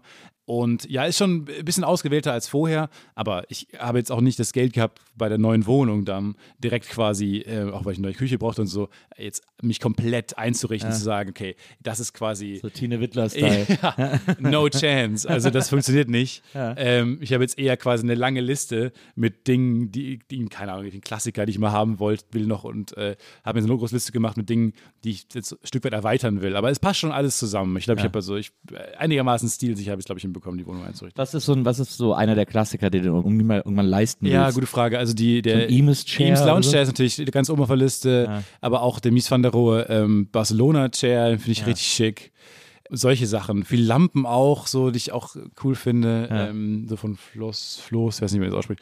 Aber ähm, gibt so ein paar Klassiker, die man noch so So Designer, also richtig Designklassiker. Ja, finde ich schon geil einfach, weil die altern ja auch nicht. Also die ja. sind ja, ich denke mir bei Möbeln immer, also entweder du holst Ikea, ähm, weil es günstig ist und die machen ja auch bekannte Designer und es ist ja auch manchmal echt schick. Ja. Und wenn man auch Glück hat, ist es auch noch nicht so overseen, Das lässt ja auch gut kombinieren oft mit, Genau. mit, mit anderen, mit teuren Sachen du sozusagen. kannst ja auch anmalen und so, kannst ja auch Genau. deine your, your own thing machen. Ähm, oder halt Designklassiker, weil die altern nicht. Weil alles dazwischen ist lustigerweise auch mega teuer. Also es gibt ja nicht so viel zwischen Ikea und Designklassiker. Ähm, und das, was da ist, ist halt wirklich, geht in eine richtig teure Richtung, hat aber jetzt streng genommen nicht so einen richtigen Wert. Dann kaufst du es neu oder was und dann hat es auch keinen Wert mehr. Dann kannst du es quasi nach zwei Jahren, wenn man keinen Bock mehr drauf hat oder fünf oder acht, kannst du es ja quasi verschenken oder kriegst nur sehr wenig dafür. Und dann würde ich lieber eher immer wieder ein bisschen sparen und dann mal, keine Ahnung, einen Klassiker sich holen.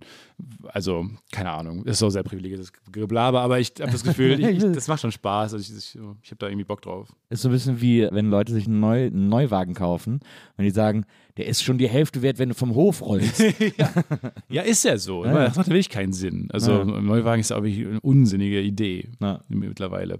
Ja, genau. Deswegen glaube ich so irgendwann mal coole, so ein Eames Lounge Chair zu Spanisch, eine coole Sache. Du hast auch mal gesagt, dass du jetzt so, und das hast du ja gerade auch nochmal gesagt, dass du jetzt so auch so ein bisschen angefangen hast, oder dass dich sowieso schon immer sehr für Kunst interessiert hast und jetzt auch das erste Mal angefangen hast, so zu gucken, was du dir kaufen kannst oder auch überhaupt Ja. äh, angefangen hast, Kunst zu kaufen. Ja, genau. War vor ein paar Jahren, äh, habe ich dann mal so eine Kunst-Auktionsseite für mich entdeckt. Doch damals durch unseren Producer, der auch How to Sell gemacht hat, ähm, der, der Philipp Käsbohrer und ich, wir haben da ein bisschen mal drauf rumgeguckt und so, weil es einfach auch spannend ist, so Kunst sich zu ersteigern. Und da habe ich für sehr wenig Geld ein sehr großes Gemälde ersteigert. da habe ich auch im Podcast UFO dann sehr ausführlich von erzählt, weil ich mit dem Auto da ankam, da war es viel zu groß und dann musste ich mir Trans musste zurückfahren und dann Transporter holen, nach Düsseldorf immer fahren. Nee, und das war irgendwie cool für mich zu entdecken, dass man auch affordable Kunst irgendwie kaufen kann. Ja. Ähm, und das war irgendwie, keine Ahnung, 500 Euro für so ein riesen Gemälde ist halt einfach nichts. Also, ja, absolut. aber seitdem ist auch nicht mehr viel passiert. Also ich interessiere mich schon dafür, aber ähm, es ist einfach kein Geld da, weil es auch einfach keine Priorität ist. Also ich denke mir gerade, auch wenn man umzieht und jetzt ein bisschen eine größere Wohnung hat, dann will man ja erstmal, braucht man die Basics. Also erstmal würde ich dann gerne vielleicht noch ein Sofa haben als, ähm, äh, keine- Gemälde. als ein Warhol an der Wand. Wobei der echt, der hat echt Warhol, ich bin ein großer Warhol-Fan, der hat echt so viel gemacht. Und ich habe äh, vor kurzem äh, wurde in der, ich glaube, das war, ich weiß gar nicht, ob es war zur EM oder so, oder nee, irgendwann vorher war es, wurde in der Tagesschau oder in den Tagesthemen Toni Schumacher interviewt, der bis vor kurzem noch beim FC irgendwie äh, auch mitgearbeitet hat und so. Und äh, der hat, äh, und weil Corona war, hat er halt von zu Hause aus irgendwie erzählt und äh, saß an seinem Esstisch und hatte äh, im Hintergrund einen Warhol, einen echten Warhol hängen von sich selbst.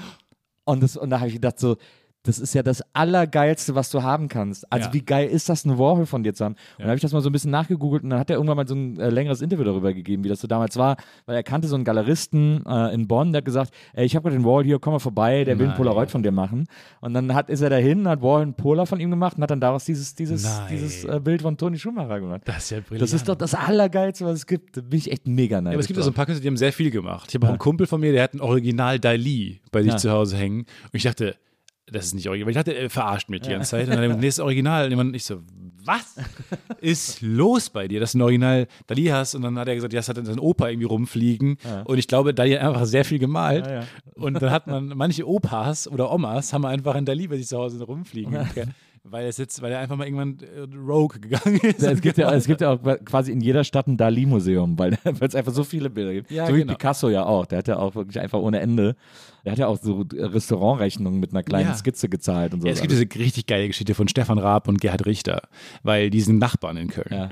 Gerhard Richter, ähm, mega bekannter Maler, einer der bekanntesten Maler wahrscheinlich der Welt. und auch einer der besten. Also Und auch einer der total coolsten. geile Arbeiten von dem. Voll. Und der ähm, wohnt in Köln und ist dann rübergegangen zu seinem Nachbarn Stefan Raab, um zu fragen, ob es okay ist, dass er eine Gartenlaube nah Richtung Grenze baut. Ja. Und Stefan Raab hat gesagt, ja, keine Ahnung, muss ich mal besprechen. Hat es dann mit seiner Familie besprochen abends und die haben gesagt, "Oh, weißt du, wer, wer das war? Und er so, nein, wer? Ja, Gerhard Richter. Ja. Und Raab, was? Und Raab ist dann zu ihm gelaufen nochmal und hat gesagt, äh, ja, hast du mit meiner Familie besprochen, ähm, ist ja mega gut, wenn sie es mir vielleicht kurz aufzeichnen könnten, wo sie diese Gartenlaube genau in dem Garten hinmachen wollen. Hat Gerhard Richter einen Zettel gegeben und einen Stift und Gerhard Richter hat halt dieses Bild von seinem Garten gemalt Ja. und hat halt dann die Gartenlaube eingezeichnet und dann ist, Gerhard, ist halt Stefan Raab mit einem Original Richter nach Hause gegangen und hat gesagt, ja klar können sie es da hinmachen, easy, ja vielen Dank für die Zeichnung.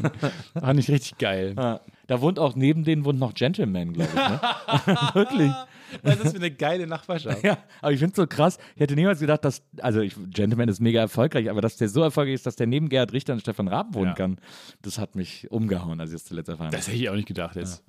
Warum wohnst du da nicht? Ja, eben, absolut. Ja. Wenn Gentleman da wohnt, Also, also, wäre easy. Und Nils Bokelberg. Würde sich auch niemand wundern, wenn man sagen, wow, also, passt. also das fand ich auch, fand ich auch äh, äh, irrsinnig aufregend. Ja. Du kommst ja aus Carmen, Carmen, ja. Berühmt für sein Kreuz. Richtig, wir sind stolz auf unsere Autobahn. Wo wir Das schon mal bei Gerhard Richter sind, können wir gleich, äh, werden wir gleich wieder sakral. Äh, nee, Kamener Kreuz, wirklich eines der wichtigsten Autobahnkreuze vielleicht. ist das äh, größte deutschlandweit. Autobahnkreuz, äh, glaube ich, der Welt. Nein, es ist nicht Deutschland, aber glaube ich auf jeden Fall. Es ist ja die A1 trifft die A2 Ja. Dort und äh, wir sind stolz auf unsere Straßen. Das ist auch, ist auch ein bisschen sad, ne? Völlig sad. Und vor allem äh, ist der einzige Grund, warum wir aber einen Ikea haben äh, und einen McDonalds und einen KFC und einen Pizza Hut. Alles an dem Kamener Carré, wie wir es nennen. Ähm, das ist direkt da an dem Autobahnkreuz. Da haben wir quasi alles gehabt, was für uns Jugendliche immer mega geil war. Ähm, Weil es halt eine kleine Stadt ist, ein kleines Dorf. Aber wir haben halt dadurch das Autobahnkreuz die wirklich ein bisschen wirken wie äh, Flüsse im Mittelalter, ähm, setzt man dann quasi da so Sachen hin. Also es ist halt irgendwie auch mittlerweile eine, so eine Handelsstadt geworden, so eine Industriestadt. Wie viele Einwohner hat Kam? Äh, also kam, wo ich herkomme, 30.000 oder was. Und dann mit den anderen Leuten, mit den anderen Dörfern zusammen, rund ringsrum vielleicht 50, aber Ja. wirklich nicht groß. Aber wir hatten halt trotzdem alles, was wir brauchten an Fastfood-Kram, um abends irgendwie abzuhängen irgendwo. das war ziemlich geil. Ja, das Und- kann ich mir vorstellen, weil als Jugendliche ist das ist ja McDonalds die große weite Welt. McDonalds man trifft man sich, da hängt man ab äh, Ja. und da kann man dann kostenlos immer wieder äh, nachfüllen, irgendwie Ah. sein Softdrink. Also ist schon cool. Nee, und das war, da haben wir mal gerne, äh, gerne abgehangen und dadurch hatten wir alles. Aber sonst sehr kleine Stadt, wo nicht viel los war. Nicht mal ein Ki- Kino. Das ist eigentlich mein Traum, irgendwann mal kam ein Kino, ein Kino aufzumachen. Du bist noch sehr verbunden zu Kam, ne? Ich habe Ja, hab zuletzt gesehen, dass du irgendwie Carmen aktuell oder Carmen online irgendwie ein Interview gegeben hast und so. Das Da gibt es irgendwie noch so eine enge Verbindung von dir. Carmen zu. Webb. Ja, Ja, ich genau, denke immer, Webb. ja, weil die haben, das waren damals die einzigen, die damals mal meine Band geschrieben haben. Und so, und an, für Antenne Unna, unser Lokalradio, weil es ist Kreis Unna alles, da habe ich die, ähm, unsere Lokalradiomoderatorin, mit dessen Stimme ich immer aufgewacht bin Ja. morgens und so und äh, zur Schule gefahren bin und die ich mal gehört habe, die hat eine Rolle bei How to Sell. Sie spricht nämlich das, die Radiomoderatorin bei ja. How to Sell Drugs. Und das war richtig cool, Jacqueline Kindling. ja, ich, natürlich. Also das sind so meine Kindheitshelden halt noch. Ja. Dass da, die haben über unsere Band gesprochen, die haben uns Möglichkeiten gegeben, ein bisschen Plattform gegeben und so. Und ich konnte halt damals auch für die äh, Westfälische Rundschau, das war mein erster Writing-Gig. Für die habe ich damals geschrieben neben der Schule und habe so Kolumnen geschrieben für die.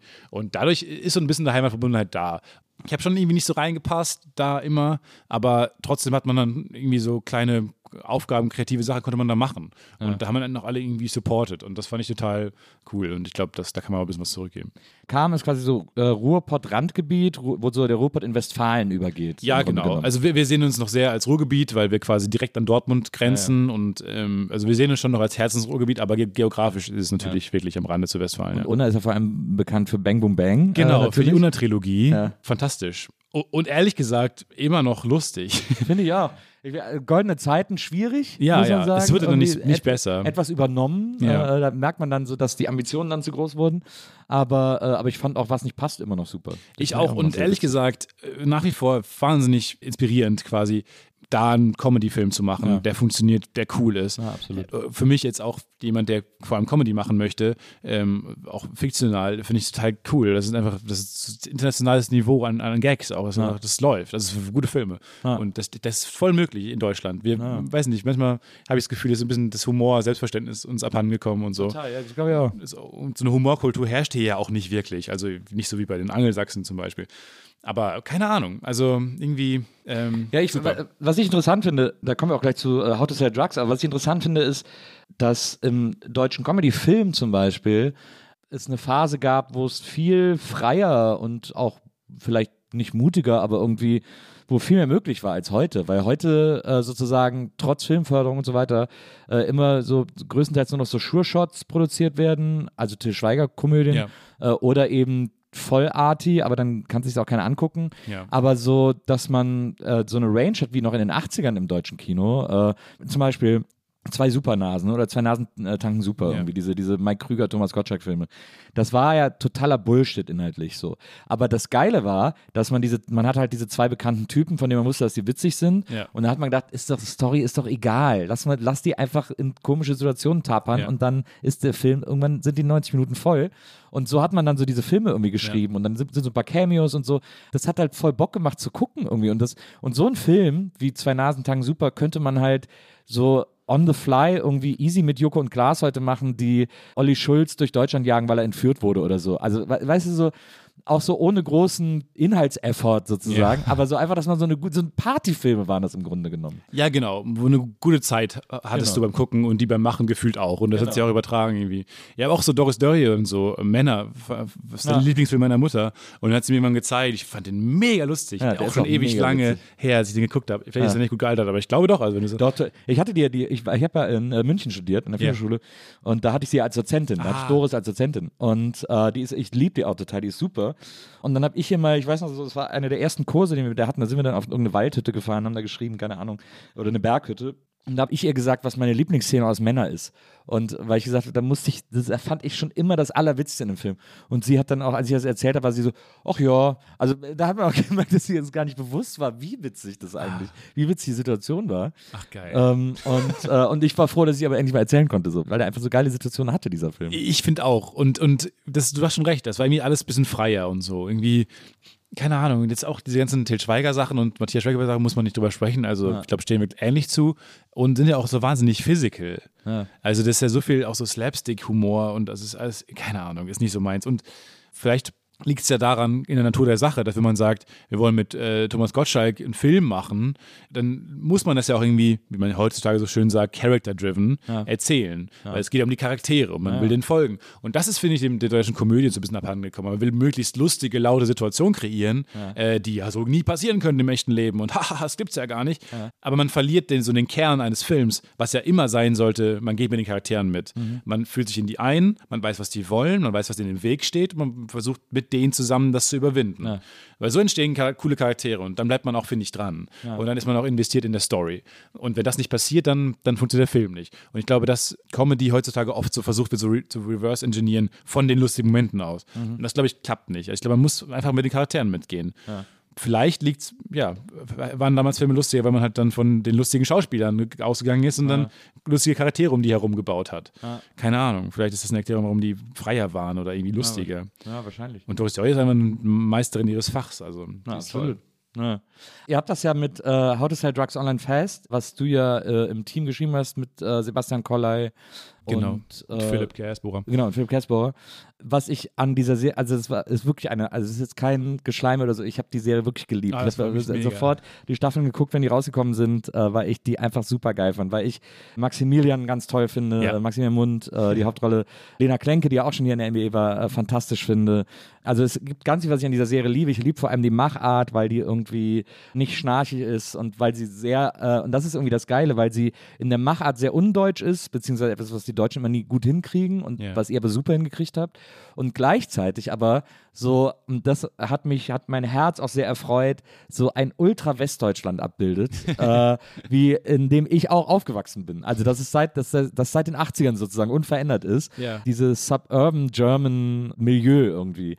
Ja, genau. Wir wollten halt, es ist ein bisschen viel Carmen auch drin, finde ich. Also dieses typische Das Westdeutschland. glaube ich nämlich eben, genau. Ja, genau, darauf wollte ich weil hinaus. du hast halt nicht, äh, wir waren auch äh, irgendwie müde, wieder Berlin zu erzählen oder die nächste deutsche Großstadt, wo ja auch ganz viel gerade gespielt, äh, spielt und äh, gedreht wird und keine Ahnung, das irgendwie, so ein Dorf hat ja auch irgendwie eine, eine Schönheit oder eine, keine Ahnung, also eine Ästhetik, die äh, es wert ist, mal irgendwie ja, untersucht zu werden. Und ähm, wir hatten in der ersten Staffel auch einen, äh, zum Beispiel einen grandiosen Kameramann, Armin Franzen, der hat das, finde ich, ganz toll ja, getroffen. Und ja, ich glaube, also da halt nicht international zu denken, sondern da wollten wir halt wirklich, klar, mit Netflix an Bord äh, hat man noch immer ein bisschen international gedacht, aber wir wollten halt so, am, was die Spielorte angeht und so und eigentlich auch Selbstverständnis der Charaktere, eigentlich immer eher piefig westdeutsch äh, denken und da haben halt diese kleine Stadt, die sehr kam, ähnlich war, auch immer so groß, ähnlich und die Postleitzahl so ähnlich, also äh, fa- fanden wir alles irgendwie sehr passend dafür ähm, und wollten da nicht so groß werden. Was ja auch der Story gut tut in der Hinsicht, dass Moritz so ein bisschen festhängt im, im kleinen Dorf und gerne halt natürlich die Welt erobern will als der nächste Elon Musk. Ja. Und um ihm halt noch mehr aufzuladen und das Gefühl zu geben, du musst da raus, gibt man ihm halt eine Kleinstadt. Und dann das Tool des Internets, womit man ja quasi alles machen kann, was man Ja. will. Also du brauchst ja nicht mehr, ist ja egal, wo du wohnst eigentlich. Ja. Und das fanden wir ganz spannend. Ich finde das ja so genial, weil es gibt ja immer so in diesen, in diesen Kleinstädten, also wie gesagt, ich komme aus Wesseling, ist ja auch so eine Kleinstadt. Ja. Da gibt es als Jugendlicher so super spezielle Dynamiken, die es in der Stadt so, glaube ich, nicht gibt. Also meine Tochter ist jetzt äh, 20, bei der habe ich jetzt quasi gesehen, wie sich Jugendliche in der Stadt bewegen, sehr selbstsicher und auch so ein bisschen arrogant und auch so ein bisschen so, oh, pff, ich komme aus der Stadt, was willst du und so. Und äh, aus der Kleinstadt war, sobald man mal raus konnte und irgendwie mit der Bahn in die nächstgrößere Stadt fahren konnte, war direkt so Weihnachten und Geburtstag zusammen, dass Ja. man mal irgendwie an einem größeren, aufregenderen Ort ist. Und, und sobald man auch irgendwie 16 war und alleine irgendwie Bier trinken gehen durfte, war, hat sich auch nochmal alles gedreht und geändert. Und viele, die dann mit 17 schon einen Führerschein machen, damit sie mit 18 sofort haben und weg können und so. Also es gibt ja so Dynamiken in der kleinen Stadt, die. Ja, dieses Rauswollen auch, ne? Genau. Wir hatten ja dann auch diese Lisa, äh, die, die von Lena gespielt, die am Anfang immer nach Amerika wollte, hinten Ja. raus dann gar nicht mehr so gern, weil ja auch in Amerika viel passiert ist in der Zeit, wo wir diese Serie gemacht haben. Genau, dieses Gefühl, man will mal raus und sowas und auch dieses Gefühl, man ist ein kleines Licht so ein bisschen. Also ich hatte auch immer, als ich nach Köln kam, das Gefühl, ich stehe immer allen im Weg oder ich bin hier, ich gehöre hier nicht hin und das ist mir alles zu wild und zu groß und äh, alle sind viel cooler als ich, alle ziehen sich, ziehen sich bewusster an, äh, artikulieren sich bewusster und sind smarter, weil das sind Städter und die hier, hier wird ein anderer Wind, Stefan, hier musst du mithalten jetzt. Und deshalb weiß ich noch, also die erst, das erste Jahr in Köln war, war sicherlich immer so ein bisschen so, ich bin hier Imposter und äh, hoffentlich wählen sie mich nicht raus. Das habe ich heute immer noch ein bisschen. Ich Ja. finde immer noch, es gibt diese Art Großstädter, der sich so einfach so perfekt anzieht und man hat so das Gefühl, der lebt das, den perfekten Stil sozusagen. mit Florentin versuche ich irgendwie auch, weil wir unseren Comedy-Horizont erweitern wollen, immer so einmal im Jahr nach New York zu kommen. Und da habe ich es immer ganz extrem, Ja. dass ich mich als so uncool wahrnehme.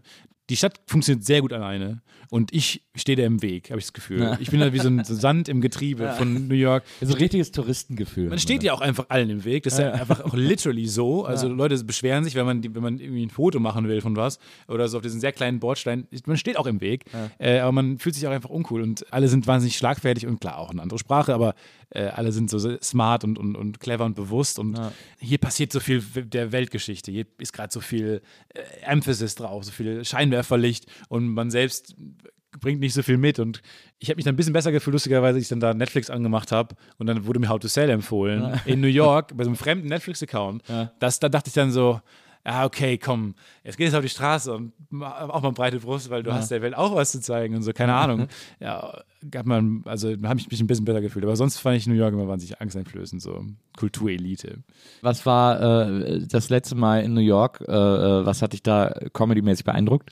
Ich bin ein Riesenfan von äh, Improv und ich gehe dann immer mit Florentin zusammen zu UCB, die Upright Citizens Brigade, die quasi mit Second City in Chicago den nächsten großen Improv-Style, Comedy-Improv. Die haben jetzt an- aber ihr, die mussten ihr Theater schließen oder so. Genau, ne? mussten ihr. Theater schließen. Ja. Jetzt sind sie im Caveat Theater und heißen nicht mehr Asscat hieß die Show. Jetzt machen sie Rat Scraps und die kann ich nur empfehlen, weil man die äh, jede Woche streamen kann. Ja. Man gibt denen dann 8 Euro und dann kriegt man einen äh, YouTube-Link und man kann die entweder live gucken, das ist dann aber hier sehr spät in der Nacht, oder man guckt es halt in den nächsten 48 Stunden. Also checkt das mal aus, weil das ist fantastisch. Ich bin ein Riesenfan von denen und ähm, ja, Florentin und ich beide und das ist halt immer, das haut mich immer vom Hocker. Es ist wie Magie zu sehen. Es ist wie eine Mag- Magie, Magic-Show zu sehen, nur es ist wirklich Magie. Ja. Weil es gibt keinen Trick. Niemand ruft aus dem Publikum ein Wort und auf dessen, auf Basis dessen passiert dann Magie. Lustige Sketche, die im Moment entstehen. Und es ist nicht zu fassen. Einfach. Und das, da war ich jedes Mal so umgehauen von, dass ich dachte, ja, das ist Comedy, das ist fantastisch. Der UCB ist ja auch so eine totale Kaderschmiede, äh, wo Genau. auch so ganz viele, ich glaube, das, die wurde jetzt auch quasi mit, das Theater wurde mitfinanziert von Tina Fey und so, hat auch so von so Die ist die man mitgegründet, kennt, Amy Poehler, Tina Fey Genau. und die sind auch noch Mitbesitzer äh, dieses Theaters. Ja. Und ich glaube, es war auch ein Grund, warum es dann schließen mussten, weil ich glaube, das war nur, hat nur Unkosten, ne, Ja, ja. auch in der, der Covid-Zeit. Das war, hat New York auch noch ein bisschen schlimmer getroffen als hier, uns hier. Ja, ja. Aber holy shit, also ja, ich bin äh, einigermaßen froh, dass sie es über, äh, super froh, dass sie es überlebt haben und ein bisschen froh um die Umstände, dass man es jetzt live sehen kann. Natürlich, doberweise, sollte man nicht sagen, aber ja, also jetzt kann man es live gucken und ich gucke jede Woche Improv immer und freue mich da immer drauf. Ja, das ist auf jeden Fall, ich finde, das, ich finde, das ist auch wirklich die höchste Kunst der Comedy, Ja. äh, so richtig äh, gute Improv. Das ist echt unfassbar, wenn man das sieht. Ja, und es ist wirklich Magie, weil es gibt ja nicht viele Regeln. Also Yes and ist die eine Regel, etwas annehmen, was der andere gesagt hat und etwas hinzufügen und so. Ja. Und eigentlich ist das die einzige große Regel, alles andere ist erlaubt und ähm, ja, und jeder arbeitet mit dem gleichen äh, handwerklichen Set an, an Werkzeugen und trotzdem am Ende wird es bei denen unfassbar lustig. Also das ist schon cool. Da gibt es eine total witzige Geschichte von Maria, die äh, war in L.A. vor vielen Jahren äh, und hatte gerade mit ihrem Freund Schluss. Und ähm, dann war sie im, ich weiß gar nicht, ob sie im Improv war äh, oder im, äh, weil in irgendeinem dieser Comedy-Clubs. Und da waren, glaube ich, sogar auch UC-Bieler, äh, wenn mich nicht alles täuscht. Und, äh, und die haben so eine Nummer gemacht, dass die Leute, äh, die haben Leute auf die Bühne gerufen, haben sich dann deren Facebook-Seite angeguckt und haben dann daraus äh, Improvs gemacht.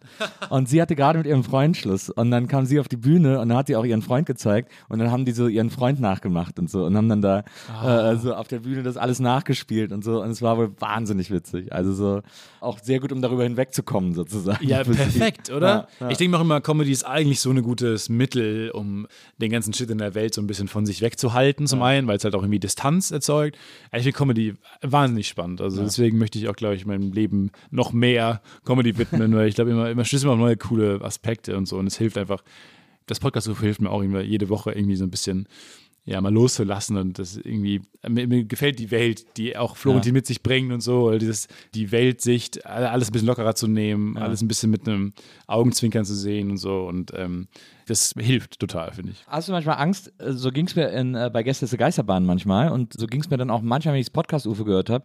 Meine Angst ist immer, dass man, wenn man sich so sehr für äh, Comedy begeistert interessiert, ich liebe ja auch, also ich beschäftige mich auch extrem viel mit, mit amerikanischem Stand-up und so, da gibt es ganz viele, die ich ganz toll finde, ganz viele, die ich ganz doof finde. Ja. Gibt es eigentlich kaum was dazwischen, aber es gibt so ein paar Legenden, deren Programme ich immer wieder gucke, so Bill Hicks zum Beispiel. Ja. Äh, so ein, es gibt so ein Programm von dem, das ich, glaube ich, schon 20 Mal, das kann ich immer wieder gucken. Also ich du das gehst mir mit John Mulaney ein bisschen. Genau, ja, das, guck den finde ich immer. auch sagenhaft. Also Comeback Kid zum Beispiel ist ein Ja, Hammer. Comeback von ihm. Kid, Kid Georges äh, sind irre gute Sachen. Genau. Die, ja, Aber hast du da manchmal Angst, wenn man dann, wie gesagt, ging es bei der Gästeliste auch oft so, wenn wir darüber gesprochen haben, dass man anfängt, äh, sich, oder dass man sich so wieder beschäftigt hat, dass man anfängt, Comedy so zu theoretisieren, dass man die ganze Zeit nur noch über das Wie spricht und dann irgendwie das so vielleicht auch einen Tacken zu ernst nimmt und dann so anfängt, so auskennerisch darüber zu reden. Und ich mir dann immer denke, so, das ist cool und dass wir quasi uns mit dem Wissen, das wir haben, darüber unterhalten können. Aber jemand, der so zuhört, denkt so, Ja. was, was ist das für ein uninteressanter Scheiß? Ja. Und ich glaube, es gab auch mal eine Phase im Podcast, wo wir, wo wir das viel zu häufig genommen gemacht haben und Ja. so, zu ernst uns auch genommen haben und äh, irgendwie jetzt dachten, wir haben irgendwie, keine Ahnung, so das Bernsteinzimmer der Comedy gefunden und wir müssten jetzt allen erzählen, wie das geht und, und Ja, so, so. ging das bei uns auch so ein bisschen bei Gäste. Das ist irgendwie Ja, ich, ja, genau. Aber ich glaube, keine Ahnung, ich glaube, mittlerweile ist es nicht mehr so ein Thema. Also wir haben Ja. auch mal, ich meine, auch so ein Meme irgendwann schon, dass wir über die L-Form immer gesprochen haben, wie Witze funktionieren. ne? Und keine Ahnung, ich glaube, damals hat es so ein paar Leute interessiert, habe ich immer das Gefühl gehabt. Aber jetzt mittlerweile weiß ja auch je, also kennen ja auch viel mehr Leute schon amerikanische Stand-ups und sind so quasi auch quasi mit amerikanischer Comedy so ähm, sozialisiert worden und, und Ja. Glo globalisiertem Comedy-Verständnis. Deswegen habe ich gar nicht mehr das Gefühl, man kann da so viel beitragen zu. Und ähm, ja, das stimmt schon. Also man muss da wirklich vorsichtig sein, dass man da nicht in so eine, ja, sich so selber bespricht und dann wird das so binnenreflektiv, keine Ahnung. Aber ja, ich glaube nicht, dass wir das mittlerweile mehr machen, so viel. Das war so eine Phase, die man irgendwie überstehen Da mussten musste. wir alle durch, Da ja, mussten wir mal alle durch durch. als Podcast-UFO-Hörer. Es, eine andere äh, große Leidenschaft von dir, äh, neben äh, Comedy und Star Wars, äh, was wir jetzt, äh, wo wir heute schon überall waren, sind ja auch Musicals. Yes. Ihr habt ja äh, mit dem Podcast UFO das Podcast Musical gemacht. Genau, wir haben hinter dem Mikrofon gemacht. Das war Folge 266 des Podcast-UFOs. Ja. Und es war ein Musical, ja. Wo dann so, durft ihr auch in einem Song mitsingen. Ja, vielen äh, Dank, dass du mitgemacht hast. Und äh, klar, äh, weil ich nämlich auch ein riesen Musical-Fan bin. Ich liebe Musicals und es ist in Deutschland immer so eine verpönte Form. Äh, und dann gehen die Leute lieber in die Operette, die ich zum Kotzen finde. Weil so, Ja. aber das ist dann Hochkultur und so. Ähm, Aber in Amerika, in der amerikanischen Kultur ist das Musical ja ein völlig selbstverständlicher Theaterpart oder der erfolgreichste und selbstverständlich erfolgreichste Theaterpart sozusagen. Ja, man wird auch immer verlacht, immer noch, komischerweise, wenn man, ähm, wenn ich sage, ich mag Musicals. Ja. In den letzten zwei Jahren, glaube ich, habe ich erstmal zu mir gestanden und zu meiner wirklich einfach Liebe für dieses Genre, für diese Kunst, das ist ja kein Genre, das ist eine Kunstform. Ja. Weil ich habe immer Sprüche kassiert dafür und äh, mittlerweile lässt so ein bisschen nach, weil natürlich auch durch Hamilton und so Ja. irgendwie es breiter in der Popkultur angekommen ist. Ah, und ehrlich gesagt, ich erkläre immer allen, ja, ihr habt doch auch, ihr wart doch bis die halt auch riesen Disney-Filmfans früher. Das sind auch alles Musicals. Ja. Herkules, der männlichste Disney-Film, ist ein fucking Musical. So viele Songs da drin, fantastische Songs. Alle konnten die auswendig, ich konnte die doll auswendig. Herkules ist, by the way, gesprochen von Till Schweiger. Das wollen wir, das wollen wir mal alle nicht vergessen. Das stimmt, das ist mir dann, ich habe das vor ein paar Monaten nochmal geguckt und dann habe ich mal kurz auf Deutsch geschaltet und dann war es fucking Til Schweiger. Aber was ist denn dein liebstes Musical? Jetzt aktuell gerade, weil ich, weil ich vor, letzte Woche, glaube ich, erst geguckt habe, ist Newsies. Ah ja. Newsies ähm, ist ein Film 1992 Ja. äh, von Kenny Ortega, dem High School Musical. und, so. auch äh, früher Choreograf von Paula Abdul, Michael Jackson und so gewesen. Genau, ja, ja. Und der, äh, einer der Größen des Musical-Films und des Musicals. Und äh, der hat über die Zeitungsjungen in New York 1992 einen Film gemacht und äh, der hieß Newsies. Den habe ich geschaut. Ja. Mit fantastischer Musik von dem Komponisten auch von Ariel und so weiter. Und den habe ich geguckt, deswegen ist jetzt gerade das mein Musik, Lieblingsmusical, was ich gerne höre. Aber ja, sonst natürlich Book of Mormons fand ich toll. Und ja, Les Miserables, Klassiker, fand ich Ja. auch mega. Und Auch eine sehr gute Verfilmung, fand ich. ja, genau. Mit Hugh Jackman und, und, und. Anne Hathaway und so. Ja, genau, das sind so die großen. Ich glaube, mir fallen nur mehr ein. Ich habe und da muss ich sagen, Chapeau Carmen, weil dieses kleine Dörfchen hatte eine große Konzertaula mit 700 Plätzen. Und das war eine riesengroße, coole Bühne, war an meiner Schule angedockt, wo es wirklich jedes Jahr geile Musical-Veranstaltungen gab. Und zwar veranstaltet von der städtischen Musikschule. Und da habe ich dann irgendwann Gesangsunterricht genommen. Und die Gesangslehrerin hat dann immer jedes Jahr eine richtig coole äh, Musical-Production auf die Beine gestellt. Und das kenne ich aus Deutschland fast gar nicht. Also ich, wenn ich auch mit Leuten drüber spreche, höre ich immer nur so, was, das gab es bei euch? Weil das kennt man so von amerikanischen Highschools und sowas. Die haben dann immer, und das ist dann gleich ins- insanely gut, mit einer Liveband und so. Wir hatten nur einen Live-Pianisten immer, immerhin. Bei einem Schulmusical hatten wir sogar auch eine Band, da hat dann der ähm, die musikpraktische Kurs hat dann quasi Musik dazu gemacht. Und äh, da habe ich, insgesamt in meiner Schulzeit habe ich in drei Musicals gesungen. Ja. Das war total cool. Also das, das konnte ich da machen und das äh, hat mir wahnsinnig Spaß gemacht, weil ich, ich meine, das ist so eine, eine coole Kunstform, weil es ja alles verbindet. Es ist ja, mit das Krasseste, was existieren kann. Es verbindet Tanz, Gesang, Musik, es verbindet Theaterstück, das Libretto, es verbindet aber auch Kunst, der ganze Kulissenbau und sowas, Choreografie. Es ist alles drin. Auch gerade Musik. Jeder von uns liebt ja Musik. Und man kann über Musik so viele Emotionen noch transportieren. genial. Das ist fantastisch. Und dann Live-Musik zu haben. Jeder geht auch gerne auf Konzert. Also, es ist alles mit drin. Ich finde auch diese Unmittelbarkeit von Emotionen, die man durch einen guten Song, durch einen guten Popsong Ja. auslösen kann, äh, das schafft so fast kein anderer Film, der keine Musik hat, auf die Schnelle. Irgendwie. Finde ich nämlich auch.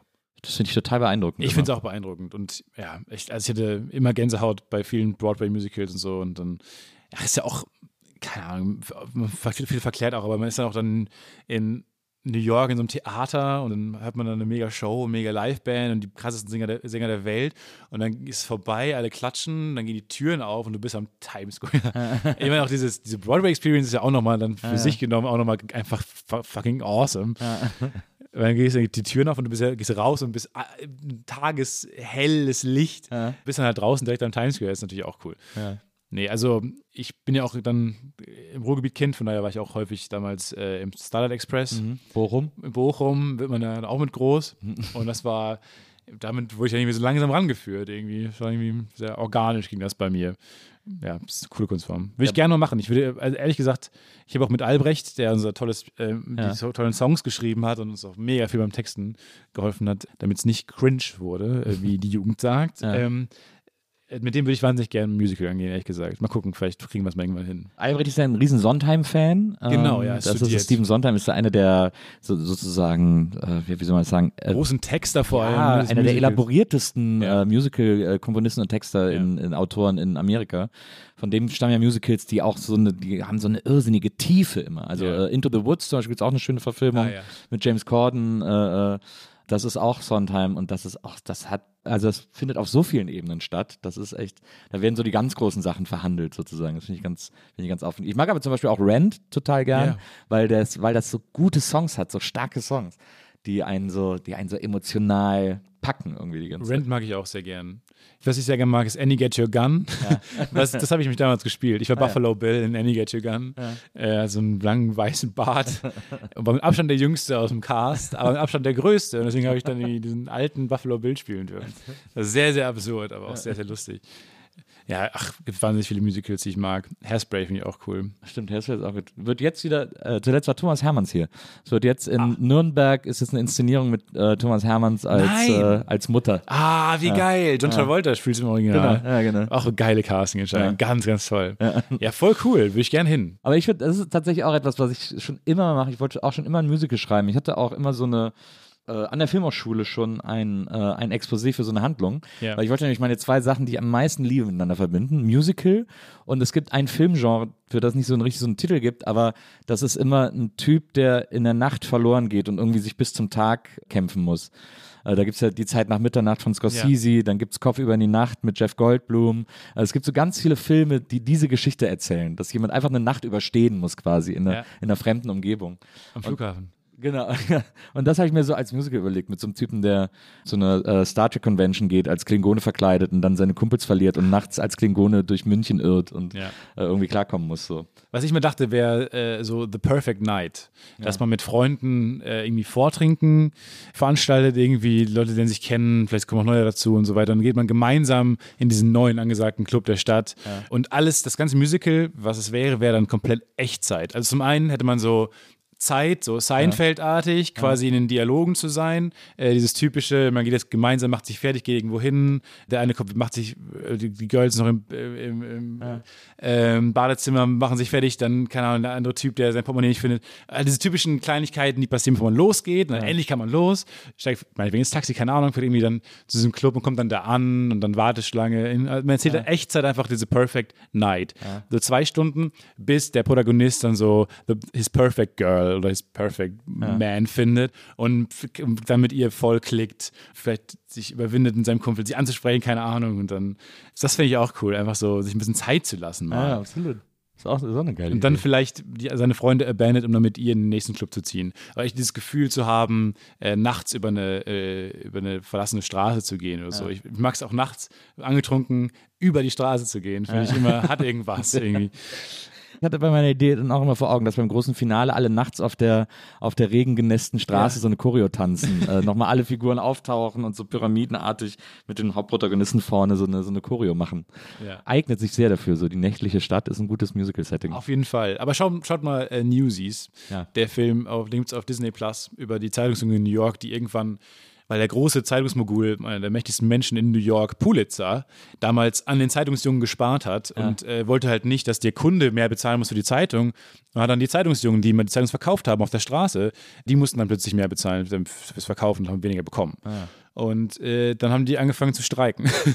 und es sind einfach Jungs. Das sind nur ju kleine Jungs, die dann einfach beschließen, nö, dann machen wir es nicht mehr. Und dann schließen die sich aus East Village mit den Newsies in Brooklyn zusammen. Und es sind so große, eigentlich verfeindete Banden. Und es macht so Spaß und die Songs sind fantastisch. Geile Idee. Ich bin jetzt mal gespannt, jetzt kommt der Hamilton äh, auf Deutsch nach Hamburg. Ähm, Auf Deutsch. ja, und alle haben Angst äh, vor der Übersetzung. Das habe ich auch nicht gewusst. Ja, Wer hat das übersetzt? Keine Ahnung. Ein bekannter Rapper bestimmt. Ja. Oder am Ende hat es wahrscheinlich wieder hier, es gibt doch den einen, der alle deutschen Übersetzungen macht. Ah, okay. äh, der Kunze heißt er, glaube ich. Ah, okay. ich Äh. Ach, äh. Michael Kunze heißt er, glaube ich. Der hat so fast alle Musicals ins Deutsche übersetzt. Ja, ich war sehr froh, Book of Mormons in Deutschland äh, dann nochmal sehen zu können auf Das äh, habe ich Englisch. nie gesehen, das will ich unbedingt mal sehen. Und Das sie haben es auf Englisch aufgeführt in Köln, Ah, ja. was ich total toll fand. Also ein guter nächster Schritt zu sagen, nee, Deutsche verstehen mittlerweile Englisch. aber es ging so zu Corona ungefähr los äh, äh, Ja. äh, in Köln. Deswegen habe ich es irgendwie nicht geschafft, das, das mal zu sehen. Ja, schade. Aber Mega lustig auch. Ja. Und ähm, zeigt auch nochmal, wie das auch Satire kann. Also es ist auch ein Genre, was Musical bespielen kann. Also gut. Ist ja äh, Trey Parker und Matt Stone, haben das ja äh, Genau. die South Park-Typen. Und lustigerweise spielt der junge Trey Parker in Newsies mit. So. Ah, Weil der war früher Musical-Darsteller. Ja, die haben doch auch mal ein Musical gemacht. Äh, South Park ist Musical, ja. Nee, nee, äh, vorher Film. noch. Die äh, haben, das war, glaube ich, so ein äh, Filmhochschulprojekt von ihnen, vielleicht sogar Abschluss von, das heißt Cannibal the Musical.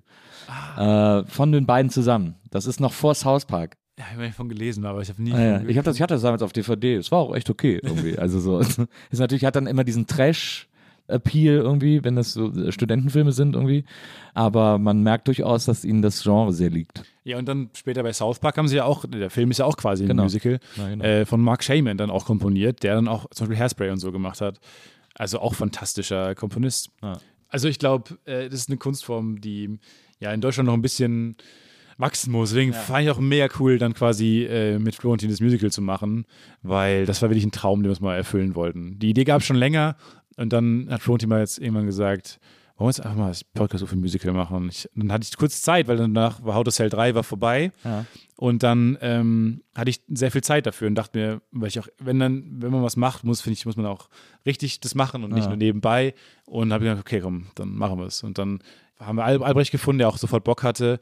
Und dann, ähm, ja, aus eigener Tasche haben wir es dann bezahlt mit dem, mit dem Podcast-UFO. Einnahmen, die wir durch haben durch Werbung, haben wir es komplett dann alles da reingesteckt und so. Und das war eine doofe finanzielle Entscheidung, aber fürs Herzen die richtige, weil es so fa- unfassbar viel Spaß gemacht hat. Ja, drei Monate Arbeit, super, fast war ein Fulltime-Job für mich. Und ähm, ja, aber hat sich gelohnt. Also, auch wenn es am Ende, glaube ich, nicht so viel Aufmerksamkeit bekommen hatte, weil es einfach ein Musical ist und die Kunst von Deutschland jetzt noch nicht so wahnsinnig viel Rampenlicht immer bekommt.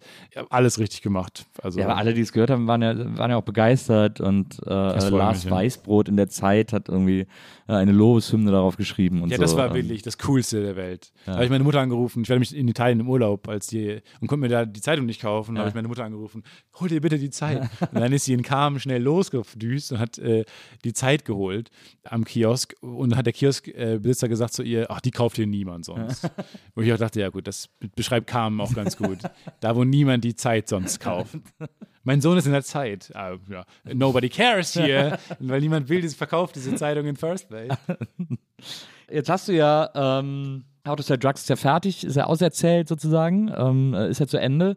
Zwischendurch ein bisschen Podcast-UFO, aber das ist ja auch kein äh, erfüllender äh, äh, Job irgendwie äh, alleine. Äh, jetzt ist natürlich die große Frage, was sind so die Next Steps bei dir? Was, Ja, gute Frage. Also ich habe auf jeden Fall Bock, die nächste Serie an den Start zu bringen. Ähm, Film sicherlich auch mal irgendwann, aber ich glaube, äh, der nächste Schritt auch, glaube ich, weil man da jetzt mehr machen kann und man, einem, also es wird mir da mehr zugetraut ähm, in einer Serie jetzt nach Auto Sale. Ich glaube, da kann ich äh, ja ein cooles nächstes Projekt vielleicht an den Start bringen. Und da bin ich gerade dabei, ja, mal so zu gucken, welche Ideen mal so angefallen sind in der How to Sale Zeit und äh, bin da selber gerade noch dabei, auch mit ein paar anderen Leuten, die ich so auf dem Weg kennengelernt habe, jetzt mal äh, Konzepte zu schreiben. Und das ist eine spannende Phase jetzt, wo man einfach Konzepte schreibt, Leute kennenlernt und dann guckt, was sind die coolsten nächsten Partner und die nächsten coolsten ja, Sender auch für, für das nächste Projekt. Ja. Und ja, also Was du ja gemacht hast, ist ja etwas, wovon jeder, der irgendwie kreativ arbeitet, träumt, nämlich eine, bei Netflix eine Serie unterzubringen äh, und für Netflix eine Serie zu machen. ja, so will ich Glück. weil man auch immer das Gefühl hat, dass da die Arbeit deutlich freier ist als bei ZDF Neo, keine Ahnung, oder sonst irgendeinem anderen Sender. Ja. Du warst ja auch, als du angefangen hast bei der WTF, äh, warst ja auch Autor für, wie hieß das nochmal, die unwahrscheinlichen Ereignisse im Leben von. Genau, richtig, ja. Äh, was ja so ein bisschen. Deutsche SNL. ja, das war so ein Versuch von so einem deutschen SNL und ich fand's voll geil. Ich habe Ja, das geil. mega geliebt. Ach, mega. Diese Hugo Egon Balder Folge Ja. äh, fand ich, also das war für mich äh, Comedy Gold. ja, da habe ich auch mit dem Sebastian die, die Sketche geschrieben und ein paar anderen Leuten und äh, saß am Teleprompter immer noch und habe dann äh, die Show gepromptert. Mega geil. Das, hat so war, Spaß das war so eine geile Sendung. Ja, die geil. wurde dann relativ schnell abgesetzt, äh, weil das Lustigerweise der Einzige, der ich auch sehr vermisse, ist Hugo Egon Balder. der immer, wenn man den irgendwie sieht, sagt, wie sehr er die, wie toll er diese Sendung fand Ja. und wie schade er es findet, dass die nicht äh, weitergekommen ist. Ja, naja, er als deutscher SNL-Macher äh, hat dann natürlich. Deutsche Lorne Michaels. Hat sich da sehr wieder gesehen, deutsche Lon Michaels. also, das fand ich total geil und das habt ihr damals gemacht und jetzt, äh, und jetzt ist äh, äh, natürlich die Frage, also du willst aber quasi immer äh, jetzt erstmal in diesem äh, Fiction-Bereich bleiben. Ja, ja, schon gerade. Also jetzt dachte ich natürlich auch mit äh, Last One Laughing auf Amazon zeigt natürlich schon auch, dass gerade irgendwie der Non-Fiction-Bereich ein bisschen aufwacht und auch coole Sachen machen kann und äh, jetzt auch mit den coolen neuen Kids am Start neue Sachen machen kann. Wo ich auch dachte, ach, da mal jetzt nochmal so ein deutsches SNL versuchen, fände ich jetzt auch wahnsinnig spannend, ehrlich gesagt. Aber habe ich noch nicht jetzt konkretisiert, auch weil ich weiß, wie viel Arbeit dahinter steckte damals und ähm, ja, ich habe schon Bock auf Fiction, ehrlich gesagt. Also es ist das, was ich liebe, was ich mag, ähm, auch wirklich mit Musik zu arbeiten, mit ähm, Regisseuren zu arbeiten, Regisseuren zu arbeiten, Welten, die man kreiert, zu arbeiten. Das ist schon alles auch so abgeschlossen ist, Ja, aber- ist abgeschlossen, auch so ein eigenes Projekt, aber ich verschließe mich da gar nicht davor. Sowas wäre auch cool. Mhm. Und auch Gute Arbeit Originals damals mit Florentin und Katjana war, hat auch mega viel Spaß gebracht und war, also rückblickend mit die, das Coolste quasi, da habe ich wahnsinnig viel Selbstbewusstsein getankt, weil man uns hat machen lassen und da habe ich wahnsinnig viel gelernt. Und ohne das hätte ich auch, glaube ich, mir nicht getraut, mal dann diese Serienidee von How to Sell aufzuschreiben und dann mal zu pitchen. Also das war, waren alles coole Sachen. Und ich werde diese Show, seit auch damals von Neo Magazin, für das ich hier lange geschrieben habe, immer so sehr hoch bewerten, weil es so eine krasse Welt ist. Auch ist was ganz anderes, ne? weil, weil, weil Fiction ist gepolished, gepolished, nochmal geschrieben, nochmal verändert, äh, noch 19 Drafts. Und, und ähm, Neo Magazin war immer, was schaffen wir, in der Woche. Genau. Das ist das Beste, was wir in der Woche geschafft haben. Ja. Und da muss man ganz schnell sagen, ah, jetzt können wir nicht tiefer ins Detail gehen. Deswegen ist, mir gefällt dieses Bauchige total. Ja. Habe ich aber natürlich ein bisschen abgedeckt, diesen, dieses, mit durch per Podcast-UFO, dieses aus dem Bauch raus Comedy zu machen und zu labern. Von daher vermisse ich es gerade, glaube ich, nicht so. Und Mhm. Ja, dieses verstehe. gepolischte und wirklich so eine, ist ein Stück weit mehr Selbstverwirklichung, was ich sehr mochte an, an How to Sell und was ich, glaube ich, ähm, noch mehr mögen werde, wenn man vielleicht dann selber mal irgendwann eine Show komplett alleine machen kann. Ja. Ja, also nächste Steps werden auf jeden Fall für mich sein, an meiner nächsten eigenen Serie zu arbeiten. Und dann mal gucken, was es ist. Ich habe ein paar Ideen, auf die ich mich schon sehr freue, die mal Leuten zu schicken. Und dann bin ich mal gespannt, was da so zurückkommt und äh, was man so für PartnerInnen dafür findet. Aber ja, es gibt ein paar Ideen. Das fand ich aber bei How to Sell auch geil, also weil es ja nicht nur vom Schnitt her total geil war Ja. und, und mega stylisch, sondern auch äh, etwas, was in Deutschland, im deutschen Film, in der deutschen Serie meines Erachtens auch immer sträflichst vernachlässigt wird. Und das ist etwas, was sie uns auch in der Filmhochschule haben uns irgendwie Produzenten erzählt, ja, da denkt man ganz am Ende dran, äh, ist Musik. Und ähm, du liebst ja den Einsatz von Musik in Filmen und Serien auch so sehr. Ja. Äh, und das hat man How to Sell halt auch angemerkt, dass da, dass die Musik immer auch von Anfang an mitgedacht wurde, sozusagen. Ja, genau. Wir haben die häufig mitgedacht, äh, aber holy shit, ist Musik teuer. Ja. Und wenn man dann so Sex Education zum Beispiel sieht und dann haben die, nehmen die so Hits, so World Hits und man denkt, wie habt ihr das denn hingekriegt? Und so, und man wird dann wahnsinnig neidisch, weil das hatten wir nicht. Also wir mussten wahnsinnig viel, dann der Konstantin Gropper, der Sänger, Frontman von, von Get Well Soon, äh, der unsere Musik auch komponiert hat, hat dann auch häufig auch noch irgendwie Coverversionen von Songs, die wir mochten, geschrieben, damit wir die überhaupt benutzen konnten und weil die Texte dann vielleicht cool waren. Und nur die Texte zu nehmen, ist deutlich billiger, als dann beides zu nehmen. Also Musik war schon immer eine ordentliche, ordentliche Herausforderung. Also da Philipp, der, der Showrunner, hat auch da wahnsinnig viel, viele Ideen immer reingebracht und so und hatte auch eine sehr coole, konkrete Vorstellung. Und ähm, ja, am Ende war ich auch sehr stolz immer auf den der Soundtrack, der dabei herausgekommen ist. Ja. Weil waren irgendwie coole, coole Songs, die teilweise noch nicht so viel Aufmerksamkeit bekommen hatten. Und da hatten wir dann auch, ach, mit so einer coolen israelischen Sängerin, mit dem Namen gerade vergessen, aber die hat so Songs geschrieben und man dachte, hat sie das für die Serie geschrieben? Weil das passt jetzt textlich so gut dann dazu. Keine Ahnung, manchmal haben wir dann einfach auch Texte bei Spotify eingegeben und geguckt, was passt. Und dann, man verbringt ja wahnsinnig viel Zeit im Schnitt. Also Ja. man, man ist dann da super von morgens bis super spät nachts im Schnitt und hängt dann, während dann die Editoren vorne schneiden, äh, oft hinten bei Spotify und guckt nach geilen, geilen Musiken und so. Das macht schon auch Spaß. Ist denn eigentlich, äh, ist, wäre die Ambition, also wenn du sagst, jetzt irgendwie mal eine neue Serie äh, schreiben und so weiter und so fort, äh, gäbe es denn irgendwann mal bei dir die Ambition, auch äh, selber Regie zu führen, also die Sachen auch selber zu inszenieren? Ja, auf jeden Fall. Das ist mein Overall Dream. also das würde ich gerne mal irgendwann machen. Also ich meine, ich bin der größte Fan von Autorenfilmern. Also ich habe jetzt äh, vorgestern den neuen Wes Anderson gesehen Ja. und war wieder ganz Ich begeistert. hasse leider Wes Anderson. Ich, ich komm- Versteh ich. Ich finde es einfach so, dieses, dieses äh, Formalistische Ja. geht mir einfach so auf die Ketten, weil ich das Gefühl habe, dass der sich auch super oft selber damit im Weg steht, weil, weil immer erst die Form kommt und dann die Charaktere und so. Ich verstehe, was du meinst. Ja. Aber was ich damit vor allem meinte, ist, der macht sein eigenes Ding. Klar, absolut. Der schreibt es und absolut. äh, er inszeniert es und der ist one of a kind und ist originell Definitiv. hoch tausend. Naja. Und auch so bei dem neuen Edgar Wright-Film, Last Night in Soul, den habe ich noch nicht gesehen, freue mich auch schon drauf. Ja. Und es gibt ja ein paar Handvoll Autorenfilme, auch wenn man Christopher Nolan-Filme immer, immer mal wieder guckt, der Tenet fand ich auch super. Dann, dann denke ich mir immer, ja, das ist schon das, was man will. Ja. Gerne einen eigenen Film schreiben und directen und schneiden und das ist natürlich das absolut Coolste. Ja. Ist ein bisschen so Narzissmus, äh, der reinkickt. Irgendwie hat man das Gefühl, wenn man will, sich so, was habe ich denn der Welt zu sagen und so, aber ich glaube, darum geht es gar nicht. Es, einfach, es macht ja auch Spaß, das zu machen und äh, keine Ahnung. Ähm, Ja, man will halt die Geschichte erzählen. man will ja ist Geschichte so, erzählen. ja. Genau. Und wenn man da was Cooles hat und man da äh, sich für begeistern kann, dann ist es, glaube ich, toll, dass diese Begeisterung zu teilen. Das ist, glaube ich, einfach dann schön. Ja, das wäre die große, die, die, der große Plan, aber ich habe jetzt noch nicht so viel Erfahrung damit gesammelt und traue mir das auf jeden Fall noch nicht zu. Entweder hat man Glück und irgendwann kommt mal jemand daher und traut einem das zu. Also ich habe auch schon Gespräche mit Netflix gehabt, die haben auch, die signalisieren jetzt auch eher Bereitschaft. Ja, ist halt die Frage, also Risiko versus, vielleicht ist es auch kein Big-Budget-Film am Anfang, sondern was Kleines und so. Ich glaube, Möglichkeiten sind da schon da. Ich habe aber jetzt gerade eher die Idee, dass man äh, eine Serie entwickelt vielleicht, die dann als Showrunner äh, an den Start bringt und dann vielleicht mal eine Folge dreht oder vielleicht mal an drei Tagen Regie übernimmt. Bei How to Sell habe ich auch in ein paar Tagen ähm, die Second Unit gemacht, was natürlich auch toll ist. Also man hat nicht so viel Verantwortung, aber das ist ein ähnlich großes Team und ähm, muss halt auch Szenen mit dem Hauptcast drehen. Da lernt man wahnsinnig viel bei. Und ich war auch eh sowieso jeden Tag am Set, um mit Arne dann da äh, hinter der Combo zu sitzen und zu reden und zu entscheiden, was wir da machen. Also da habe ich auch schon wahnsinnig viel gelernt, durch über die, die Schultern gucken. Aber ist halt schon was anderes, wenn man dann wirklich die Endverantwortung dann hat und dann, ich glaube, dann wird man auch ein paar äh, Sachen anders machen. Und ja, das ist halt wahnsinnig spannend. Ich glaube, das wäre der nächste, nächste Schritt.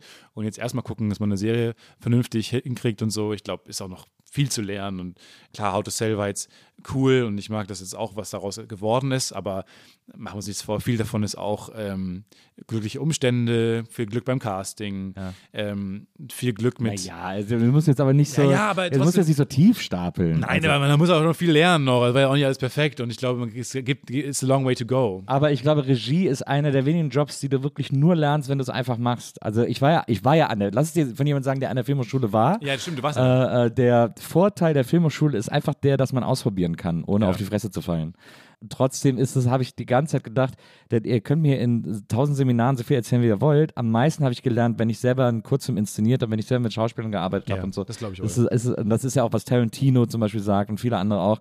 Den Job lernst du einfach nur, wenn du ihn machst. Ja, was ist der Job denn überhaupt? Der Job ist ja vor allem auch einfach Begeisterungsfähigkeit Ja, absolut. äh, und, und- und eine Vision zu haben, die man bis zum Ende Genau. jedem äh, auf, auf die Nase bindet. Genau. genau. Eigentlich ist es das ja. Und dann denke ich mir, das ist wirklich nichts, was man unbedingt lernen muss, sondern was man machen muss. genau.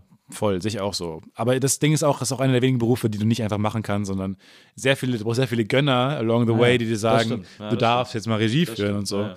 Weil das halt irgendwie noch trotzdem dieser heilige Beruf ist. Ja. Und, Aber, das, aber deswegen, also ich will damit sagen, ich traue dir das auf jeden Fall zu, äh, Das das, zu machen. Und, ähm, und äh, also du hast ja äh, ein extremes Gespür für Geschichten, für Charaktere und so. Ähm, deswegen gehe ich auch ganz fest davon aus, dass du das in der Schauspielerführung auch umsetzen kannst und in der und in der in der Idee vom, vom Bild und so weiter und so fort. Also deswegen. Ich glaube auch, vor allem wenn du halt coole Kamerafrauen, äh, Kameramänner hast, ist auch nochmal was anderes. Also, Absolut. ne, das, das würde ich mir zum Beispiel am wenigsten zutrauen, halt quasi visuell zu arbeiten und so. Ich glaube aber, wenn du dann vernünftige Leute an der, an der Seite hast, dann ist es auch, nehmen die einem auch viel Arbeit ab. Und das war Das bei ist- Sell auch so. Das ist lustig, dass äh, äh, interessanterweise, und das ist, glaube ich, auch von Regisseur zu Regisseur verschieden. Ich glaube, äh, Christopher Nolan zum Beispiel ist jemand, der äh, sich als erstes die Bilder überlegt und dann da irgendwie eine Story drum spinnt. Interstellar ist das beste Beispiel dafür. Ja. Aber äh, ich, mich hat zum Beispiel Auflösen immer mega genervt. Ja. Äh, wenn ich mit dem Kameramann zusammengesessen habe und wir Auflösungen gemacht haben, war ich immer so, ja, komm, Schuss gegen Schuss. und dann Ja. manchmal hatte ich so Ideen für eine Einstellung, gesagt, lass uns da bitte noch die Einstellung machen und so. Ja. Wenn es so quasi ein, beson- ein besonderer Shot war, der irgendwas erzählen musste. Aber so die Standardauflösung habe ich gedacht, naja, was sollen wir da jetzt groß erfinden? Äh, wir machen Schuss gegen Schuss, du springst immer ein bisschen näher und dann haben wir es irgendwie so. Äh, also es hat mich immer so ein bisschen genervt, weil ich, weil ich tatsächlich eher so was, also in den Filmen, die ich gemacht habe, in den Kurzfilmen, äh, so das bin, was man Actor Director nennt. Äh, Also ich habe immer wahnsinnig gerne mit den Schauspielern gearbeitet und Ja. so. Das fand ich, finde ich am spannendsten äh, beim Regiefilm. Ja, ist die Frage, ob man halt mit den Schauspielern viel redet und aus denen das Beste herauskitzelt oder so Hitchcock-mäßig sagt, guck in diese Richtung. Und die sagen, aber warum soll ich in diese Richtung gucken? Ich muss doch wissen, was ich da fühle. Nein, guck einfach in diese Richtung.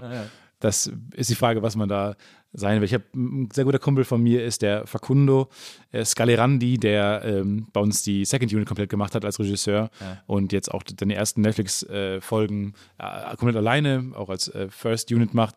Der kommt eher so von der Fincher-Schule und der, mit dem rede ich immer oft darüber. Und der geht wahnsinnig auf, anders als du. Dann das komplette Gegenteil von dir. Dann der, der geht total auf in der Auflösung. Ja.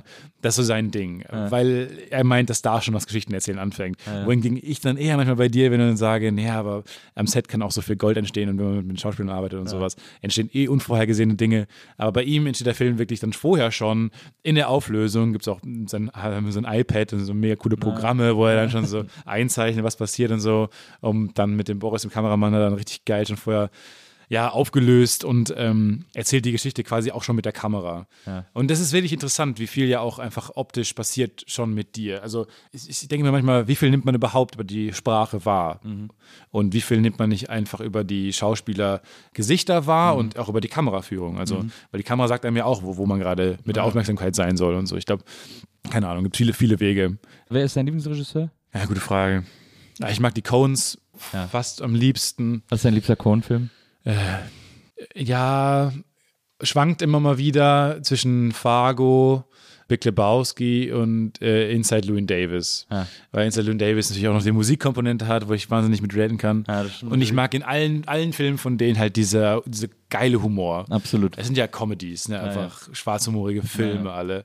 Und die machen so Die Spaß. sind immer so drüsch. Das ist immer super. Also ich glaube, mein großer Liebling von ihnen ist Miller's Crossing oder äh, Barton Fink, liebe ich auch total. Ja, Bahnfing ist Bei Barton Fink haben wir das gleiche Gefühl wie äh, das, was wir gerade über Comedy besprochen haben.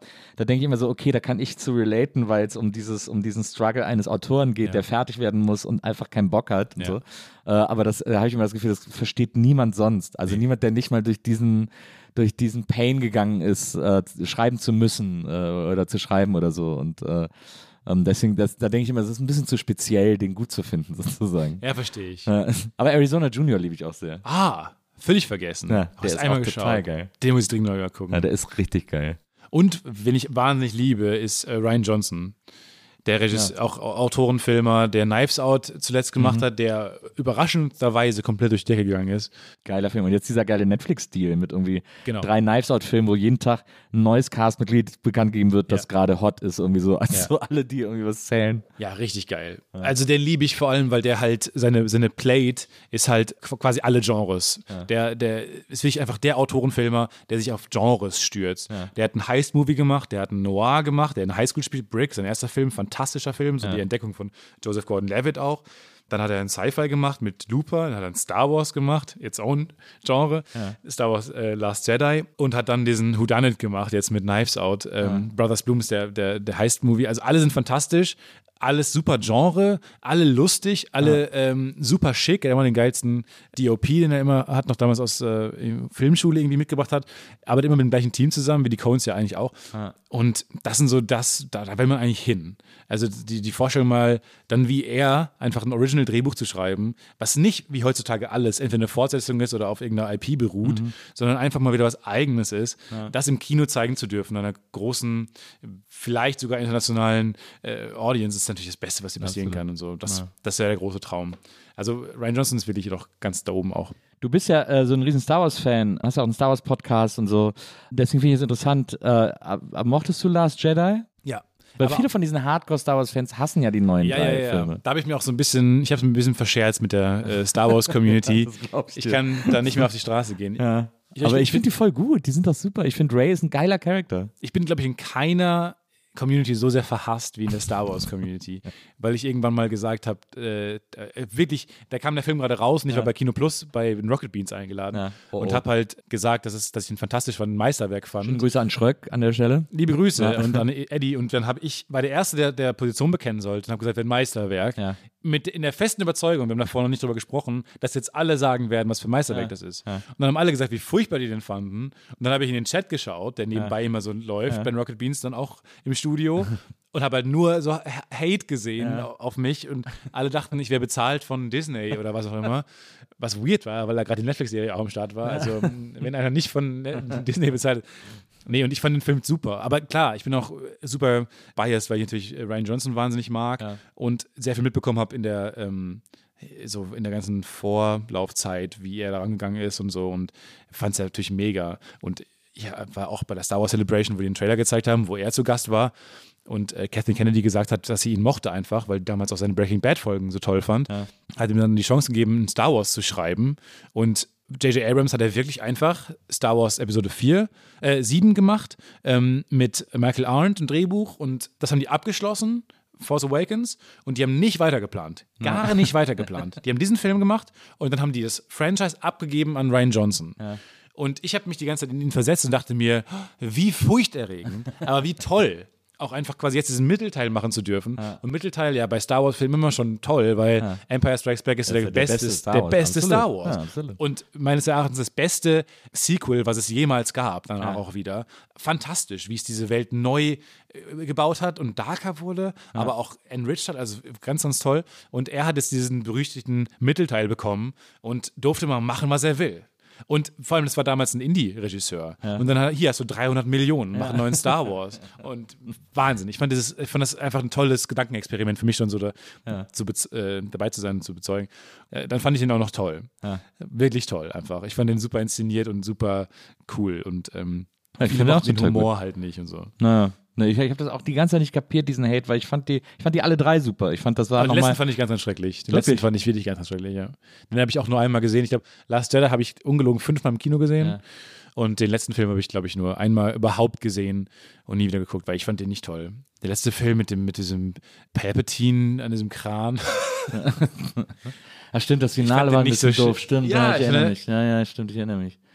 Äh, ja, es ist auf jeden Fall der schwächste von den dreien. Der letzte, genau. Das Ja, le- ja. ging mir nur ums Ende, Ende. Das fand Ja, ich alles so ein genau. bisschen unbefriedigend. Aber ich fand so ähm, grundsätzlich diese Trilogie, also wie gesagt, ich fand Ray cool, ich fand Kylo Ren irgendwie einen guten neuen Antagonisten. Fand ich auch. Äh, ich fand die BB-8 und so war irgendwie völlig in Ordnung. Äh, es gab so Fanservice, der irgendwie auch schön war und so. Genau. Also deswegen, äh, ich fand das echt, habe ich das nicht verstanden, warum man da so viel Hate losgeworden ist. Aber auch spannend, ne, was da jetzt so passiert mit Mandalorian und so. Also, Ja. dass quasi äh, jetzt die Technik auch erlaubt, einfach das als Serie zu machen. Ja, ja. Ist ja spannend. Da haben die ja diese neue Technik mit dieser Hyper Bowl, das ist ja diese große äh, Hohlkehle, eine große Rückprojektion, in der du quasi in alle Welten schlüpfen kannst. Im Studio.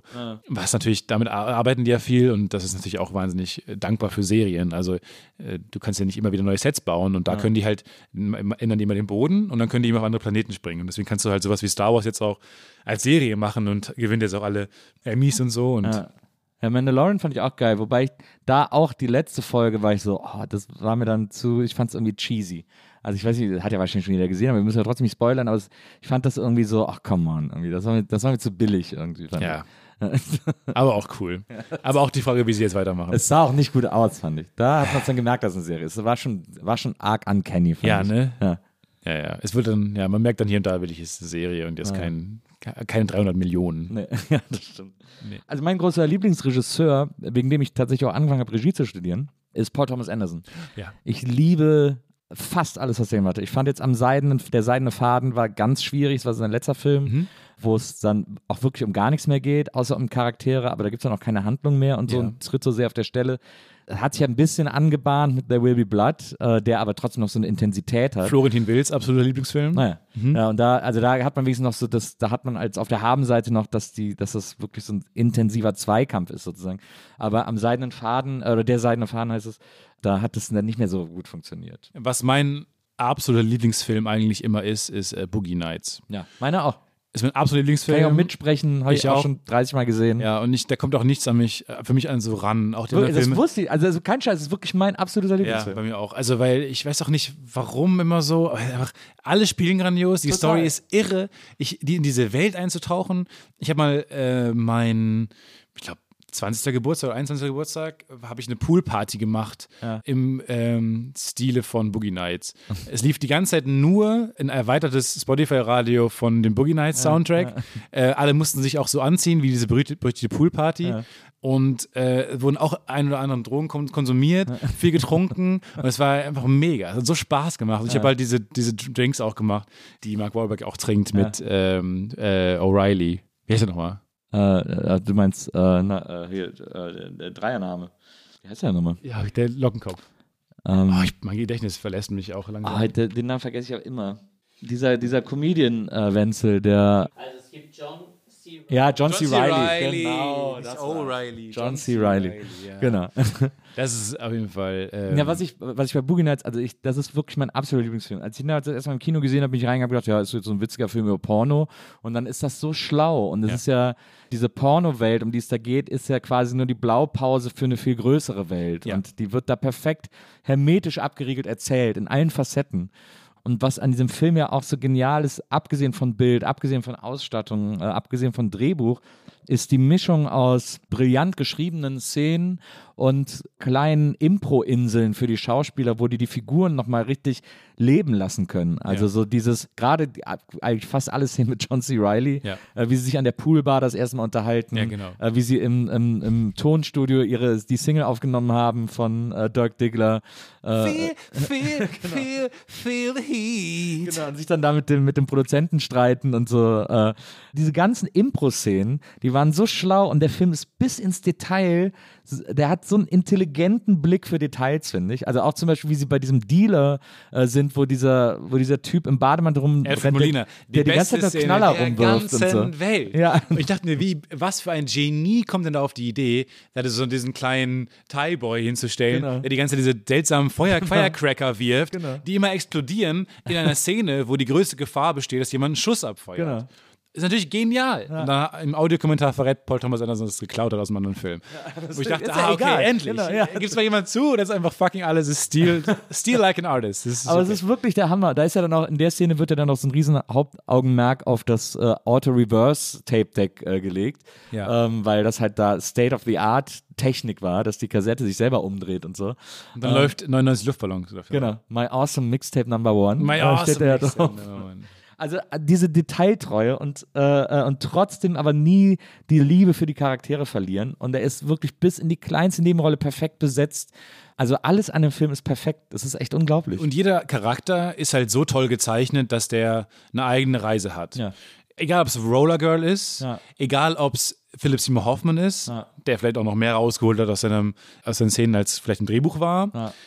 Ja. Aber- William H. Macy, oh. Na, genau. Und jeder hat dann so eine, seine eigene Reise und am Ende kommt Ja. alles zusammen. Das ist ja fast schon so, ich weiß nicht, ob du The White Lotus gesehen hast. Die letzte eine Serie, die jetzt vor ein paar Wochen rauskam Nee. auf äh, HBO. Fantastische Serie, auch so Ensemble-driven, wo, wo, wo jede einzelne Storyline einfach einen fesselt. Und was ich mal so bemerkenswert finde, ist, wenn du viele Storylines hast, was nicht mal Herr der Ringe schafft, finde ich, und du schneidest zwischen den Storylines hin und her und du weißt immer, an welchem Punkt diese Charaktere gerade sind. Und nicht nur das, du gehst auch mit und du freust dich auch über den Schnitt. Bei Herr Ringe denke ich mir manchmal, wenn, wenn man so, so von dem lustigen Legolas und Gimli wegschneidet auf äh, fucking Frodo und Sam, wo wieder schlechte Stimmung herrscht. Ich will wieder Fun, ich will wieder, äh, lass uns zurück zu den, zu den Ends. Und das, bei dem Film ist es einfach so, man macht das, alle Storylines machen, äh, laufen zusammen, ergeben ein großes Bild und ja, es ist so clever, clever konstruiert, dieser Film. Ja. Ich weiß gar nicht, was das für ein Genre ist, aber äh, wie, teilweise Episodenpiece natürlich auch, aber irgendwie auch Comedy, man lacht sich kaputt. Ja, aber es hat dann auch den richtigen Amount of Drama und dann wird's auch, dann schlägt es auch richtig in die Magengrube, wenn es ernst wird und so. Und Das ist sowieso etwas, was Comedy meiner Meinung nach auch immer leisten kann und auch dann leisten soll, weil es das kann, ist auch zum Weinen bringen. Weil das hat Fleabag auch so toll gemacht. Comedy lässt dich ja sehr nah ran, weil du dich so sicher fühlst und you let your guard down, sagt man im Englischen, keine Ahnung, was- man lässt seine, sein, sein Schild fallen, aber und dann ist man natürlich auch sehr angreifbar, wenn es plötzlich in eine andere Richtung geht und so, weil man das nicht erwartet.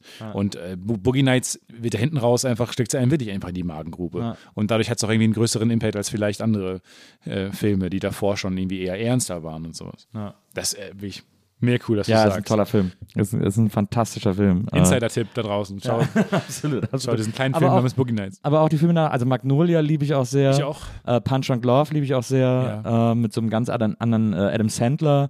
Äh, ne, There Will Be Blood ist natürlich auch fantastisch. Inherent Vice fand ich auch Genau, Inherent Vice fand ich auch mega witzig. Fand ich auch, also schon ja. allein diese, diese Pannecake-Szene da. Ja. Äh, Mo- Molto Pannecake! äh, wo man da mit, äh, mit, äh, mit dem Typen einem Restaurant sitzt. Mega. Also, ähm, der hat echt fantastische Filme gemacht. Echt ein totaler Visionär, finde ich. Ja, und halt beängstigend, dass Boogie Nights hat er, glaube ich, mit 23 oder so Ja, gemacht. ein zweiter Film. Hard Eight war der erste, Boogie Nights war der zweite. Ja, Wahnsinn. Ja. Und das, ja, irre. Also in dem Alter. Und auch die Musikauswahl, ne? Absolut, genau. Äh, was du gerade bei How to Sell gelobt hast, das würde ich dann einfach so weitergeben an Boogie Nights, weil das, ja, die Musikauswahl ist ja fast nur Musik, äh, Musikfilm, also so ein Musikvideo. Ja. Weil es ist ja auch teilweise einfach, fadet das eine, der eine Song aus und der andere wird ja hochgeballert. Und das ist total interessant zu sehen. Das ist einfach eine große Aneinanderkettung von ja, 70s, 80s Musik. Ja, er hat aber vor allem aus der Zeit immer die perfekten Songs gewählt. Er, er, er hat, er, ich finde, er hat in dem Film ein sichereres, geschmacklich sicheres äh, Musikgespür bewiesen als Tarantino äh, in seinen ganzen Filmen. Der hat immer so, der, der Tarantino entdeckt immer wieder so einzelne Songs neu, die dann irgendwie, die auch gut funktionieren, wo man denkt, ah ja, geil, geile Nummer und so. Aber äh, PTA hat, hat gerade bei Boogie Nights, und ich meine auch bei Magnolia mit diesem Amy Mann Soundtrack, ähm, aber auch bei, äh, bei Boogie Nights hat er immer genau die Songs äh, aus der Epoche sozusagen ausgewählt, die man gerade, also die man nicht so überhört hat, die aber trotzdem jeder kennt. Ja. Also die so, das ist so eine sehr, das ist sehr geschmackssicher ausgewählt alles Ja. irgendwie. Ich würde mal wissen, wie der gerne wohnt, ehrlich gesagt. Ja. Und der ist ja zusammen, der ist ja verheiratet, habe ich jetzt vor kurzem erst äh, gecheckt, mit, ähm, mit, dieser, äh, äh, mit dieser Komikerin. Ähm, ah, wie heißt sie nochmal? Äh, kannst du, mal- kannst du gerade nachgucken, mit wem Paul Thomas Anderson verheiratet ist, äh, Wenzel? Der war ja mal zusammen mit Fiona Apple. Ja. Und, äh, und es gibt, habe ich vor ein paar Tagen habe ich so eine Überschrift gesehen aus einer Zeitung, einen Artikel, äh, dass Fiona Apple gesagt hat, der Abend, der sie vom Kokain äh, gerettet hätte, wäre, als sie mal eine Nacht auf Koks zusammen mit Tarantino und PTA abgehangen hätte. Das wäre der, schli der schlimmste Nacht ihres Lebens gewesen. Danach wäre sie geheilt Oh gewesen. mein Gott, beste Geschichte ever. Maya Rudolph, ne? Ja. Jetzt ist mir gerade Maya. Rudolph. Maya Rudolph. Das wusste ich nicht. die haben drei Kinder zusammen Das oder so. wusste ich alles Und mit nicht. der ist er verheiratet. Wahnsinn. Ja, aber krass, dass du das auch so siehst, weil das ist einfach, ja. Und das Der- sind nicht viele so. Viele sagen so, Nee. ja, der ist, äh, ich habe eine Kritik, die ich oft gehört habe im Boogie Nights war, ja, ist halt ein Ausstattungsfilm. Äh, Ah, okay. toll, toll ausgestattet, aber that's it irgendwie so. Und da habe ich immer gedacht, hey, seht ihr nicht, was da passiert? Das Seht ihr es nicht? Ja. Dann will man die so Clockwork Orange-mäßig vor diesen Boogie Nights stellen, mit diesen aufgeklappten Augen. Ja, hab's ist ein geiler Film. Also da stimmt alles, finde ich. Auch wie er seinen Namen das erste Mal sieht, so als Neonreklame, die dann so durchbrennt Ja. und so. Dirk Diggler. Im Whirlpool, ja, perfekt. Toll. Eines Tages machen wir auch so einen Film, äh, Stefan. Ey, ganz ehrlich, und warum nicht? Weil das sage ich auch immer allen, jetzt ist die Zeit, seinen eigenen Kram zu machen. Jetzt ist die Zeit für Genre, jetzt ist die Zeit für, wo jeder Mensch gerade bei, bei diesen ganzen Streaming Wars, Ja. Talent Wars, seinen Kram machen kann, theoretisch. Ja. Weil es irgendwie herrscht ein Vakuum an guten Stoffen, habe ich das Gefühl. Das stimmt. Und es wäre so möglich. Wär, es gibt wahnsinnig tolle Schauspieler in Deutschland. Äh, es, Ja. Die Infrastruktur ist auch da. Ja. Es muss nur mal jemand richtig nutzen, so wie ihr das mit How to Sell gemacht Es freut habt. mich sehr, dass du es sagst. Na. Ja, man muss es nutzen. Also genau, es gibt gute Leute und ähm, irgendwie werden immer die gleichen zwei Schauspieler besetzt. Na. Die gleichen zwei Männer werden immer in die Hauptrollen gesetzt und das ist irgendwie alles ein bisschen ermüdend. Und da gibt es viel mehr coole Leute und ähm, klar, man muss einfach mal nutzen. Ich danke dir sehr, dass du heute hier gewesen bist. Ja, vielen, vielen Dank für die Einladung. Hat mir sehr viel Spaß gemacht. Ich würde sagen, wir sehen uns am Set. Äh, ja, von Boogie Nights 2 von sehen wir Boogie uns. Nights 2 mit Gina Wild als Ja, Hauptfigur. jetzt wird weiter gefickt oder so, das weiß ich noch nicht. Also die 80er Jahre im Ruhrpott, die 80er Jahre, da habe ich Stories gehört über die Pornoszene Ja. äh, der 80er Jahre im Pott. Äh, da kann man mindestens äh, noch ein Boogie Nights draus Ja, da machen. müssen wir mal irgendwie jemanden hinsetzen, der mal recherchiert, Ja. so ein bisschen, und dann suchen wir uns mal die coolsten Stories raus und machen auch mal so ein Episodendrama. Absolut. Hätte ich auch Bock drauf. Das machen wir. Das machen wir. Bis dahin, äh, äh, gehabt dich wohl. Komm gerne äh, wieder, wenn, äh, wenn die neuen Projekte alle stehen. Ja. Und ansonsten vielen, vielen Dank, dass du da gewesen bist. Vielen Dank für die Einladung. Vielleicht sehen wir uns am 11.11. in Köln. Genau. Na, 11.11. nicht, aber Survivor fast. Gut, dann sehen wir uns so einfach. Ah, sehr gut. Alles klar. Äh, Producer war heute Wenzel, der uns jetzt auch hier noch zwei, dreimal mit Namen den Arsch gerettet hat. Deswegen vielen Dank äh, äh, an Wenzel. Vielen Dank. Und äh, liebe ZuhörerInnen der Nils Bokeberg-Erfahrung, das war's für heute. Wir hören uns nächstes Mal wieder. Bis dahin, macht's gut. Tschüss. Tschüss.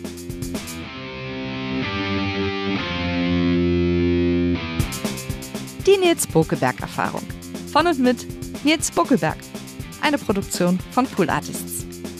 Team Wenzel Burmeier, Lisa Hertwig, Maria Lorenz Bokeberg, Frieda Morische und natürlich Nils Bokeberg. Die, die, die,